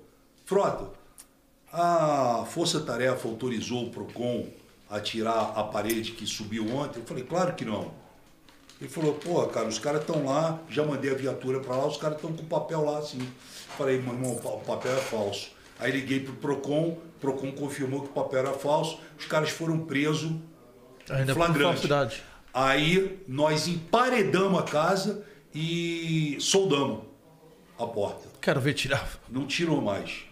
Tá até hoje, tá assim, o cara agora já, pô, não, vê o que, que dá pra fazer, tá o som lá dentro, tá não sei o que lá dentro. E paredão a casa e teve que soldar, viu? O cara soldou a casa, porque o cara foi lá, derrubou um muro, contratou uma empresa. Xarope. E ainda teve Cara- que pagar. cara de pau. Não, e ainda teve que pagar esse segundo emparedamento ele. Né? Pelas E as- despesas. E aí, e, e quando eu falo para vocês que é uma missão difícil, meu irmão, nós entramos dentro de Heliópolis. Caralho. Fechamos o Eli Palaudi. Tem que ter Sabe o que peito. significa isso? Tem que ter peito. Nós fechamos o Eli Palaudi. Nós fechamos o Paraisópolis. Fechamos Paraisópolis. Caralho, ele Palauge, mano. Eu acho que a parte mais difícil foi eu não poder divulgar meus eventos, mano. Sacanagem. Ô, eu vi muito meme no Twitter, mano. Os caras fa- falavam assim, frota, me avisa pra onde você vai pra eu ir pro outro lado. É, tinha muito desses memes. Antes da gente passar pro próximo assunto aqui, só lembrar dos nossos patrocinadores que a gente não falou no começo do programa, viu, Buiu? Esquecemos. Como assim, gente? É, a gente tava tão empolgado aqui com o assunto do, Vocês do Frota falar dos patrocinadores. e acabou não falando são? nada. Agora são 10 e 5. Do. É, estamos batendo recorde já. Lado direito, M10. Lado direito, QR Code da Rap Família, onde a gente pediu essas pizzas maravilhosas que chegaram aqui hoje. Você escaneando esse QR Code aí, você vai ganhar 20 reais de desconto na primeira entrega. Ou então digitando o código Tatuapé Rap, é a mesma coisa. Lado esquerdo, Lado esquerdo é a galera da Unvox. Tem caixa de som, tem airfry, ventilador, Pendrive. pendrive. Ó, fuça lá que você vai toda hora descobrir coisas novas lá. vai por esse QR Code aí que é muito importante também, você vai ganhar muito desconto. Esses são os seus patrocinadores? Sim, tem um salvão também para iPhone Brands Brasil. Eles aceitam seu iPhone usado, não troca de um novo. Peguei meu E iPhone dia novo 10 assim. chega o 13 lá, hein? Sério? Vai chegar o 13 lá. ó. Rapaz, um um dos tera. primeiros do Brasil. Um iPhone tera. 13. É, Um tera de 13. memória. Só iPhone Brands Brasil. O Way Veículos, né, Buiu? Quiser, Wave. quiser lançar uma navona, O Wayne quiser trocar de carro, lançar aquela nave. É os toca lá, caras. Seven Brand. Mano Du, tamo junto. Nick Bar, a gente divulga em você. Leva o fumo. Tamo junto, família. Adega. A Adega da Vila, que Boa. fortalece a gente no Guerre também, tomando uma aguinha hoje. Recuperando o fígado aí. E lembrando a galera que todos os nossos patrocinadores estão aí na descrição do vídeo. Ah, e falar também do nosso canal de cortes, que tá quase batendo 100 mil. Precisamos de mais uma plaquinha, né, M10? Cara, a gente batendo 100 mil, a gente vai ganhar outra plaquinha dessa aqui, então... Os cortes são maneiros, né? Os cortes é a melhor parte. Os cortes é a melhor parte, porque, tipo assim, a Só gente... pega o, o tiro. É. a gente, pô, eu, eu costumo brincar e falar que o podcast, ele é igual barbearia. Vive de corte. Vive de corte. O rapaziada que vai pra balada agora aí, ó. Já manda a cortesia do Frota aí, já Pode esse lá corte. que o Frota tá aqui. Pode pra balada que o Frota tá aqui, rapaziada. Hoje tá tudo certo. Ela vai segurar ele aqui até umas 4 da manhã. Couro! e se amanhã tiver balada, porra, manda um convite pra nós aí que ele falou que gosta. Na maior humildade. Caralho, velho. Esse buio é terrível. Ah, a Carla Abreu tá perguntando aqui, Frota. Você poderia falar um pouco do- da sua campanha, aquele trabalho que você fez nas ruas, com os moradores de Tem rua? feito, eu tenho Tem feito. feito é toda segunda-feira. Ela está se referindo. É toda segunda-feira, nove e meia da noite, no- entre nove e meia e dez horas. Eu saio para distribuir uma série de quentinhas e. Uma série não, né? Mais de Quentinhas, pra quem não sabe, são as 250, marmitas, é, né? marmitas, é- né? Marmita, cobertor, roupa, sopa. É, é um projeto chamado Enzo Gabriel, que é o nome do meu filho. E hum, então isso acontece toda segunda-feira, né? Mas a gente meio que perdeu o controle. Agora está acontecendo segunda, terça, quarta, quinta, sexta. Sinal que tá funcionando. É, tá funcionando e tá, o número de pessoas precisando é maior. Eu sou pequenininho, né? Eu faço o que eu posso, né? Mas eu, eu admiro as empresas e as ONGs e os, as pessoas que fazem, que conseguem atender mil, duas mil pessoas, né? Eu atendo por segunda-feira 250, 200 já é um pessoas. grande número É um de número grande, Pô. mas é toda segunda a gente está na rua à noite. Bacana. Raramente a gente faz de dia. Hoje eu fiz de dia. Porque tinha um compromisso Entendeu? aqui no Que eu tinha um podcast. compromisso, hoje eu fiz de dia. E esse projeto leva o nome do seu filho. É, Enzo Gabriel. E você tem algum projeto com o nome da sua filha também, não tem? O Bela. é o- não é, é Bela Vida. O nome dela é Bela, é Bela Vida. É esse que eu falei da associação que a gente está preparando. Bacana. E a gente tem um quadro aqui que você já deve saber, que é o like e dislike, né? Tá. Esse é o momento que a gente mostra algumas pessoas aqui na, tele, na tela. Algumas personalidades. E você diz se você dá o seu like Vamos ou lá. se você dá o seu dislike e o motivo. Alexandre de Moraes. Dou like pra ele. Likeão. Like por quê? Cara, é um cara que está lutando contra o sistema pela democracia do país. Um cara que até agora não rompeu né, com, com que ele acredita e com que o povo brasileiro acredita. Ele tem jogado contra o sistema, ele tem é, lutado contra o sistema todo que é colocado. Um cara corajoso, colocando várias pessoas é, nos seus devidos lugares, mandando, abrindo investigações, é, prendendo pessoas, combatendo fake news, que é um problema de todos nós, nós enfrentamos, combatendo é, a, a máfia das manifestações antidemocráticas, financiamentos irregulares, lavagem de dinheiro, fora tudo que ele faz na vida dele, ele encontrou tempo para combater esse tipo de situação nessa legislatura, o que é muito importante. Boa, like para Alexandre de Moraes. Próximo Nick. Arthur Lira. O Arthur Lira, eu coloco é, dislike para ele. É um cara que poderia estar é, já ter colocado o impeachment do Bolsonaro para funcionar, não colocou é, por vários motivos. Faz parte, é um dos líderes do Centrão. É um cara que Interesses próprios. é um não? cara que é um bom articulador e, por ser um bom articulador, conseguiu chegar onde está com o apoio do Bolsonaro, né? mas é, eu não faço parte da, da turma dele, da gangue dele, então é o meu dislike para ele. E também não faz nada por mim. É. Próximo Nick. Boulos. O Boulos eu vou fazer também o dislike, né? É, a gente pensa muito diferente é, e acho muito difícil que a gente é, consiga se encontrar para conversar e para tentar de alguma forma, é, nem que seja né, seguir, traçar algumas metas, porque ele tem o mesmo inimigo que eu tenho hoje, que é o Bolsonaro. Então, é, A única coisa que pode ligar a vocês. é, mas que eu acho que tem horas que você poderia, de alguma forma, ainda que pensando diferente, né, se juntar para derrubar um inimigo comum. Boa. Próximo Nick. Ciro. Gosto dele. Tem uma boa retórica, verbaliza bem, é, polêmico, ousado, né? não foge de uma confusão. Eu, no passado, eu tive, a gente teve uma discussão é, e eu acabei é, me desculpando, liguei para ele. Um amigo nosso fez o meio-campo, Eduardo Moreira. Recentemente eu entrevistei ele no meu programa e eu desejo muita sorte para ele, tudo de bom para ele. E espero que ele possa é, Você continuar acha que Ciro vem colaborando. no cenário presidencial? Ele, ele, é, ele, é, Ele é candidato. Ele é candidato, né? Fortíssimo candidato. Fortíssimo. Diga-se de passagem. Like. Próximo Nick. Cláudia Raia. Cara, a Cláudia Raia, eu vou dar um dislike para ela pelo seguinte: foi casada durante muitos anos comigo. De um tempo para cá, a Cláudia, porra, não me esquece. Porra, fala o tempo todo a meu respeito, né? Eu, porra, fiquei sem entender essa parada, né? Eu acho que nós tivemos um relacionamento no passado, um relacionamento bacana, é, nos separamos, respeitando uns aos outros, né? É, um ao outro, e ela casou algumas vezes, enfim. Mas eu, eu pedi a ela que parasse de. que me esquecesse, que Deixa. parasse de falar, é.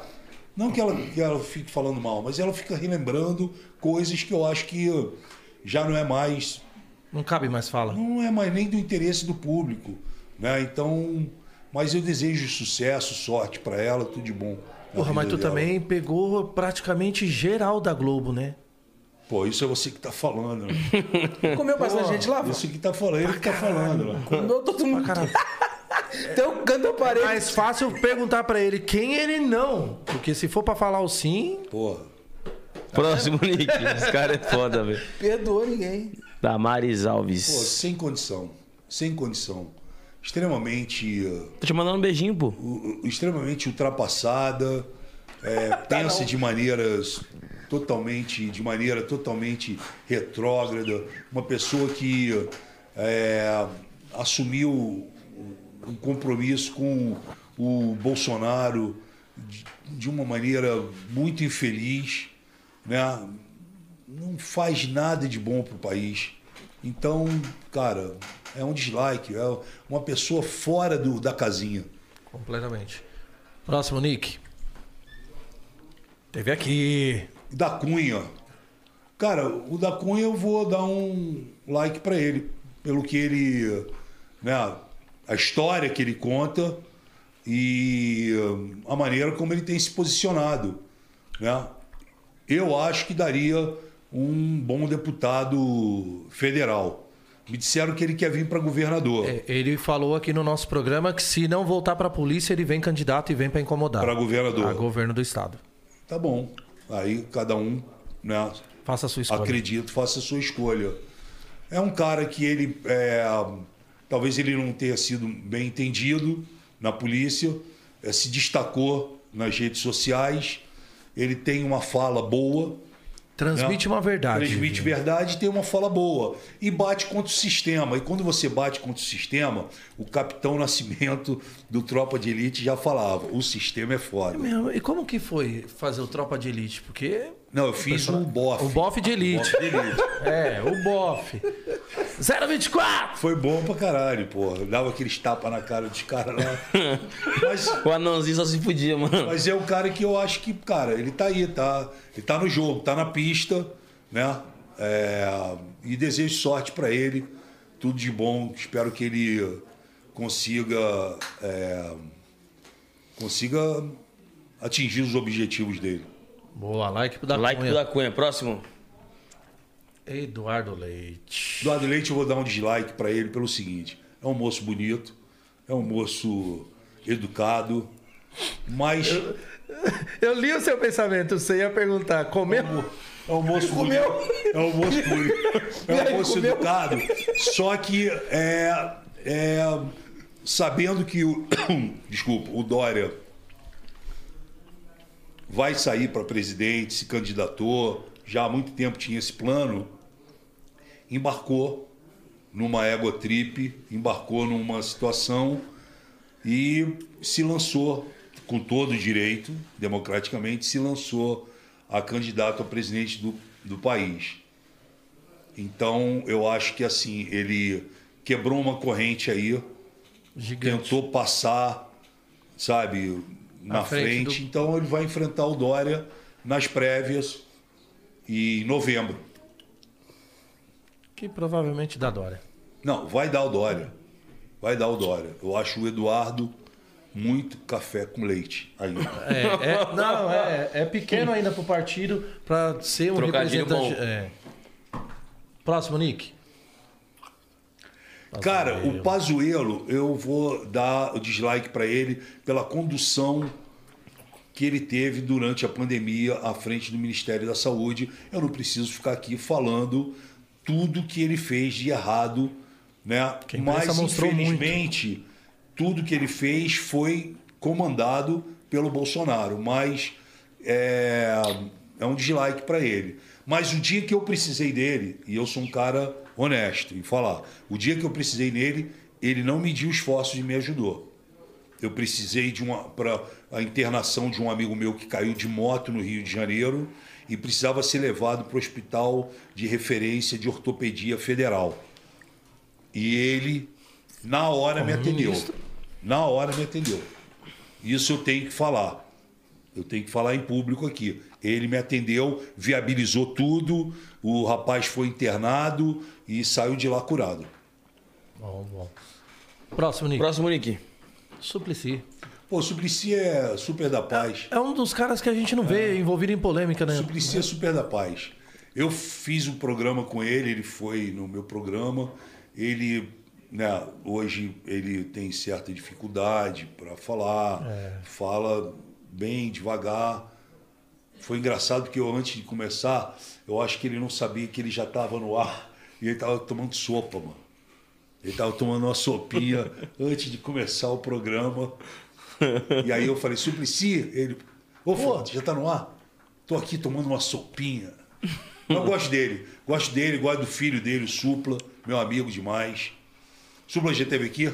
Ainda não, ainda não. Supla é um cara legal de vocês Pô. trazer. Ele tem, tem boas histórias, o Supla, viu? Caramba, real, mano. Trazer A gente outro que- que, tem eu que acho que é nele legal, aí. trazer o Lobão. Pô, Eu vou Lobão, passar o estou- contato para vocês. O Pô. Lobão é um cara que, meu irmão, lançou livro, tá fazendo um monte de música, tem mil histórias para contar, foi preso, é, porra, foi petista, hoje não é petista, é antipetista. É um cara que tem mil e uma histórias para contar. Tem muita coisa. O Lobão é. E o Supla também, é um cara bacana de vocês trazerem aqui. Com certeza. Pô, ajudar a gente bastante. Próximo, Nick. Haddad. Porra, cara, o Haddad, eu vou dar um like pro Haddad. As pessoas vão falar muito na internet, mas eu vou dar. Sabe por quê? Eu convidei o Haddad para ir no meu programa. Ele foi massacrado por ele ir no meu programa. Ele foi massacrado para ele, por, por ele ir no meu programa. Para vocês terem uma ideia, o ator Zé de Abreu, que é petista, doente, Doente. amigo, amicíssimo do Lula, ligou pro Haddad Pra não falando ir. que se o Haddad fosse no meu programa, ele não ia falar mais com o Haddad. E o Haddad falou para ele, ô, ô, Zé, eu assumi um compromisso com Frota e eu vou fazer o programa. Eu não tenho duas palavras. Então, por isso, eu dou o like para ele. Ele foi no programa. A única coisa que ele me pediu na hora, falou: pô, Frota, dá uma aliviada com o Zé de Abreu. Eu dei uma aliviada, mas o Zé de Abreu, meu irmão. Não quer papo. O Frota tem a mão suja de sangue. Foi ele que botou o Bolsonaro na, na presidência e o caramba, entendeu? Mas só para você saber. Então, por isso eu dou like, porque ele honrou a palavra dele comigo, ele foi firmeza, foi no programa. É, porra, a gente teve uma, um bate-papo bem respeitoso, bacana, então tá aqui para ele. Likeão. Like. Próximo, Nick. Jean Grunstein, pô, esse me ajuda muito. Nesses processos todos que eu falei das meninas, ele é o, o secretário estadual, uma pessoa que vem fazendo um excelente trabalho, participou da Força Tarefa. A Força Tarefa existiu e a gente ouvia muito ele e o comitê dele em função da, da questão do vírus. Porra, esse cara faz um excelente trabalho para o estado de São Paulo e para o país. Boa. Like. Próximo, Nick. Jean Willis. Eu vou dar um like pro Jean Willis porque ele cuspiu no Bolsonaro. Na época eu fiquei puto, mas hoje eu cuspiria. Então é o seguinte, eu dou o like pro Jean Willis porque ele cuspiu e também porque, é, querendo ou não, muita coisa que esse cara falou antes dele sair do país está acontecendo hoje em relação ao governo, em relação ao Bolsonaro. Gostando ou não, ele não gosta de mim, eu também não gosto dele, mas é, a gente dá o like para ele porque ele tem uma visão é, política muito interessante. E ele, é, se tem uma, uma pessoa que visualizou o que estaria acontecendo no cenário hoje, é o João Willis. Like pra ele, então. Boa. Próximo, Nick. Ah, dou like, Glória. é um cara que é meu parceiro. A gente tem trabalhado juntos em várias questões é, aqui para o estado de São Paulo. É um amigo que eu tenho de muito tempo também e uma pessoa que tem me ajudado a escolher determinados caminhos, tem me ajudado na minha carreira. Foi quem me trouxe para o PSDB quando eu fui expulso do PSL pelo Bolsonaro. Então, é, eu, eu Like. Like, like claro. para ele. Próximo, Nick. Pô, o Lula, cara. O Lula tá. O Lula hoje teve o 18 é, pedido. é, pedido não. é, arquivamento de processo dele, né? É, mas a gente não pode achar que nada aconteceu no passado e que ele não tivesse à frente, né? Então, muitas coisas que o país hoje passa nós tivemos aí é, uma, uma gestão do PT durante muitos anos, do qual ele, ele teve à frente. Né? Eu vou dar o dislike para o Lula porque é, ele daria o dislike para mim também. Próximo, Nick. Próximo. Mandetta. Mandetta. Foi um homem que, se não tivesse saído do, do governo por opção do Bolsonaro, a gente teria conduzido melhor a pandemia. Like. Próximo, Nick. Mário Frias. Pô, o Mário está fazendo uma péssima gestão à frente da cultura, não está sendo um secretário é, para todos, é ideológico, radical, faz só as vontades do Bolsonaro, é uma pessoa é, que não tem amor à cultura. Visa né? mais interesse próprio. anda armado, disse que agora quer sair para deputado federal, né? É, anda armado dentro da Secretaria de Cultura, quando deveria só se respirar cultura. Tem sido ideo- ideológico, seletivo, deixou a Lei Rouanet estagnar, não tem feito absolutamente nada de bom para a cultura, tem sido vingativo com artistas, empresários, enfim, uma pessoa que é, tem o, a síndrome do pequeno poder. Boa. Próximo, Nick. MC Gui. Pô, dá o like para MC Gui. Né? É um moleque que sempre me tratou bem, o pai dele sempre me tratou bem. É, se envolve em, poli- em polêmicas, né? Disseram que ele vai estar na Fazenda, será? Tem uns, tem uns, tem uns, É. uns comentários mesmo. Eu, eu, eu ouvi bastante. Não, e não é só comentário. Então ele vamos vai- vazar, vamos dar spoiler. Então vai Ô, louco, você sabe? MC Gui na Fazenda. Aí, ó. Cantou com você, fez um feat, tá lá. Raquel Sherazade aí. Raquel Sherazade já tentou me processar várias vezes. Xerazade. É, não, para ela tá aqui. Dislike. Dislike. Pra pra. Xerazade. Falou muito mal dos caminhoneiros. Eu defendi os caminhoneiros e foi aí que ela ficou. Fera foi mandado embora da emissora, não foi? Foi, ficou puta comigo. Dislike pra ela. Próximo, Nick. Quem é? Regina Regina Duarte. Duarte. Caraca, mano. Porra, vou dar o dislike. Logo no Regina. começo também foi secretária de- a a ministra Regina de- não poderia ter aceito Eu o também acho que convite do Bolsonaro. Bolsonaro enganou a Regina. Ela jogou toda a história dela que ela teve de TV Globo ali. Acabou com a né? carreira naquele momento. E hoje está passando por sérias dificuldades, está sofrendo. É uma Tá pagando pessoa preço. Que está pagando preço por ter acreditado aí no Bolsonaro. Isso aí, dislike. Próximo. Ricardo Nunes. Amigo, esse aqui de trás também é o Marco Vignoli, secretário do João Dória. É, o Ricardo, o Ricardo ele pegou né, uma prefeitura é, de uma cidade que tem uma importância ímpar e está se esforçando, está se virando, está fazendo, está trabalhando. Eu tenho acompanhado, é interessado, tem buscado alternativas para a cidade e eu só tenho coisas boas para falar do Ricardo.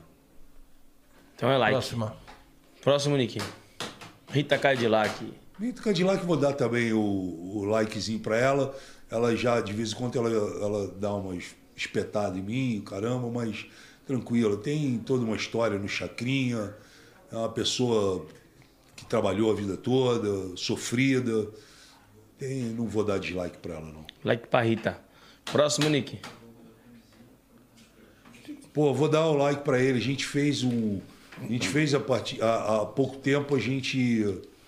A gente conversou, né? Colocamos em dia aí o- os assuntos. E. hum, Cara, eu desejo boa sorte. Esse cara tem uma, uma cabeça muito boa. Ele tem o papo dele, é um papo reto, é um visionário. Maloqueiro. Gente tipo boa. Santa Cruz. Próximo, Nick. Túlio Gadelha. Gosto do Túlio. Tivemos um início conturbado, mas hoje a gente se respeita bastante. A gente trabalha na comissão de cultura e é um cara bacana. Gosto dele. Então, like pro Túlio. Próximo, Nick. Você. Ah, é paizão. é. Agora. Tá de você. brincadeira comigo. Vai dar um abraço. paizão. Pô, meu amigo. Mas você. Você tá de brincadeira. Você- Ele tá te olhando assim, ó. Você vai me dar o 2022 é like. nós, hein, filhão? Porra, botar aqui na cara do Bolsonaro. Por quê? Like. Você pode fazer isso. Sujeito Você não porra, pode fazer isso traidor. Né? Uma pessoa que porra, não merece nenhum respeito meu. Eu não vou ficar aqui esculachando que ele não vai estar aqui para se defender. Mas não merece nenhum respeito meu. Dislike. Próximo, Nick. Condzilla Records. O que você achou da estrutura da Condzilla Pô, Records? gostei, tem pizza, tem, Camarão. tem É, camarão. ca- fala, cadê o camarão? Ah, tá. O camarão tá aqui, ó. Tá escondidinho. Não, e pô, eu, eu acompanho o trabalho, vejo o trabalho que já fazem já há muitos anos e, e vejo o quanto que vocês trabalham certo, corretamente, né? Inclusive nos ajudaram muito na pandemia, porque na pandemia os artistas de vocês, na maioria, seguraram, a produtora conseguiu manter. Segurou todos, Sim, a Então, segurou então todos. assim, eu não consigo, eu não, não- na, na nossa empreitada na noite aí, a gente não cruzou com ninguém que Daqui. fosse do escritório, né? Ao contrário de outros escritórios que a gente cruzou. Mas pô, vocês estão de parabéns por tudo que vocês fazem aí, por todos os anos de, de trabalho, de batalha. Você conhecia o funk que você viu hoje? Conhecia, claro. Eu acompanho aqui, acompanho o canal, acompanho a. A adega tem que dar, né? Padega, padega, A adega tem padega. que dar. Olha a moral aí pra Adega Adega da Vila. Mano, o Nick- Chico Pontes Mil, Vila Guilherme. O, o Nick falou aqui que foi o recorde de dislike esse programa. É mesmo? Foi o recorde de des- É mesmo? dislike. Não, tem- Agora- tem, umas pessoas que passam pano. não- Ah, não, Não, like, like, agora, like. deixa eu falar pra vocês. A gente tem aqui um vídeo. Um vídeo da Força Tarefa. Vamos assistir? Boa, Bora? Boa, boa. Bota até aí, Nick. Com Não certeza. apareceu aí não, né? Hã? Não. Ah, então tá bom. Você tava no Rio.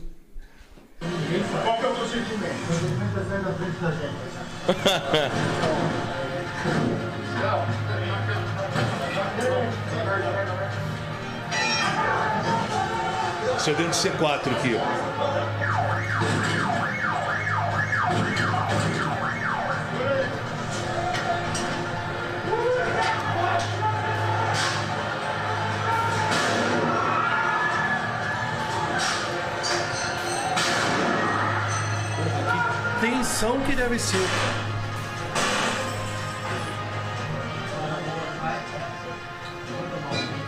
Porra, Gabi. Ao homem, ao homem.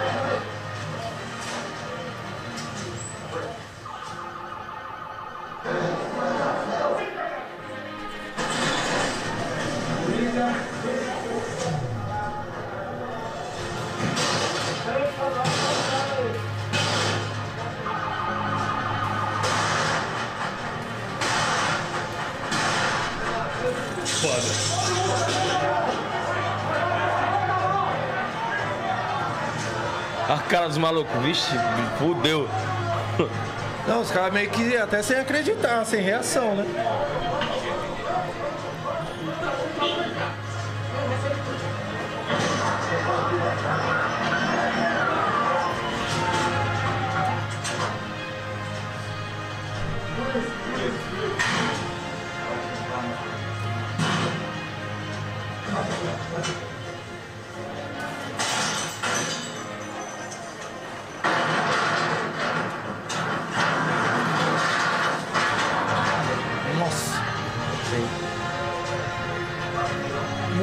Mulher normalmente é mais folgada nessas ações, né?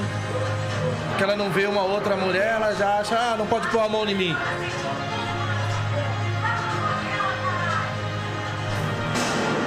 Paraisópolis. É, Eli Palaudi.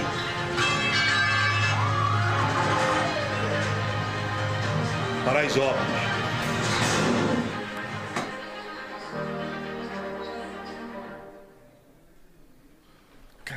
E a Força Tarefa hoje existe ainda?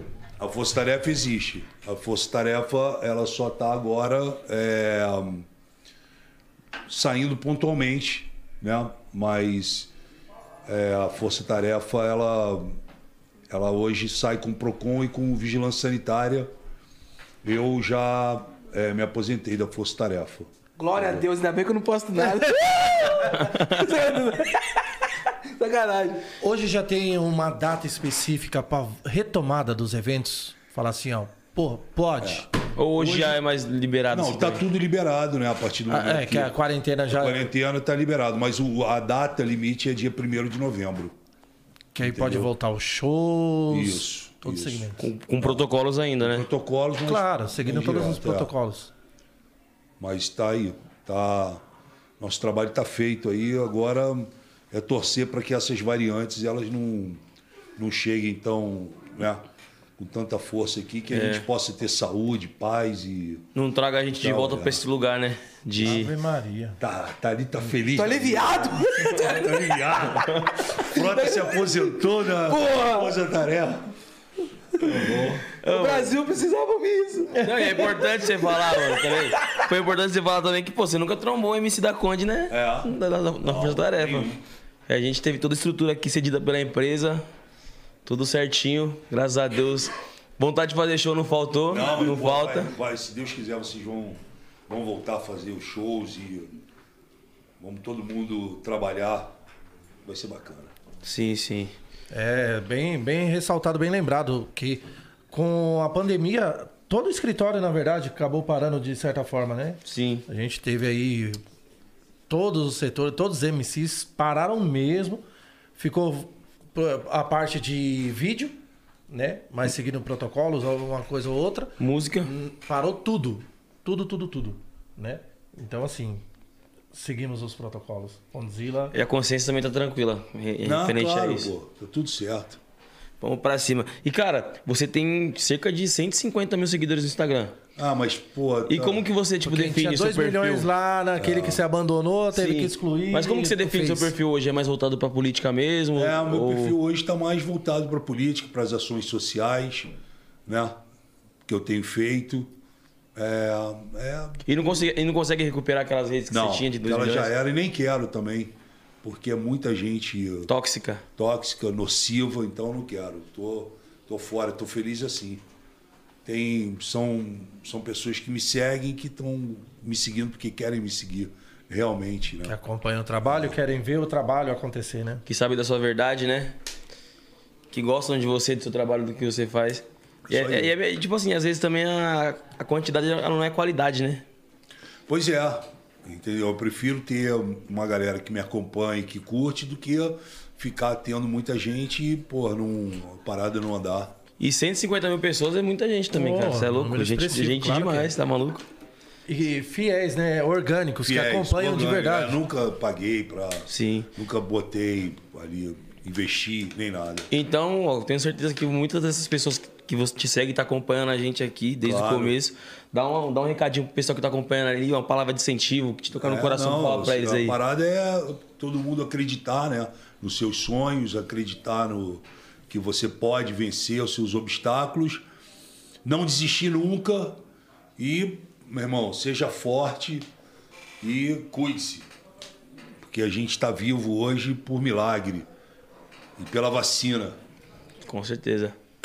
Cuide-se, tomem, tomem cuidado, usem máscara ainda.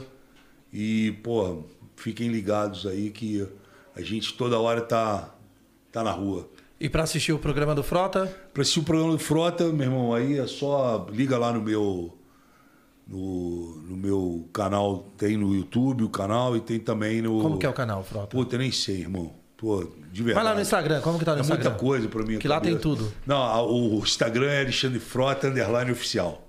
Esse eu sei. o resto eu nem sei. A parada. Mas o que- eu gosto mesmo de usar é Twitter. É, Como eu que tá o sou Twitter? twitteiro, mano. Sério? Eu adoro. Meu Twitter é, é arroba frota77, mas A gente vai deixar tudo na descrição do vídeo deixa aqui. aí, é. É muita coisa Boa. na minha cabeça. É muita informação. Frota tá velho. que nada. então é isso aí, família. Mó satisfação te receber aqui, cara. Porra, obrigado. Máximo respeito. Foi um Valeu. programa sensacional. Valeu, Frota. muitas hein? dúvidas. E aí, Buiu? Valeu, Tá Frota. tranquilão? Valeu! Família, esse foi o 011 podcast de hoje, resenha. E papo reto. Deixa um abraço pro DJ Gerê. É, Gerê, valeu. Gerê, gerê, gerê. Gerê. É o, é Gerê Magazine. É isso. Tamo junto, família. Até amanhã, hein? Valeu. Valeu, volta, galera.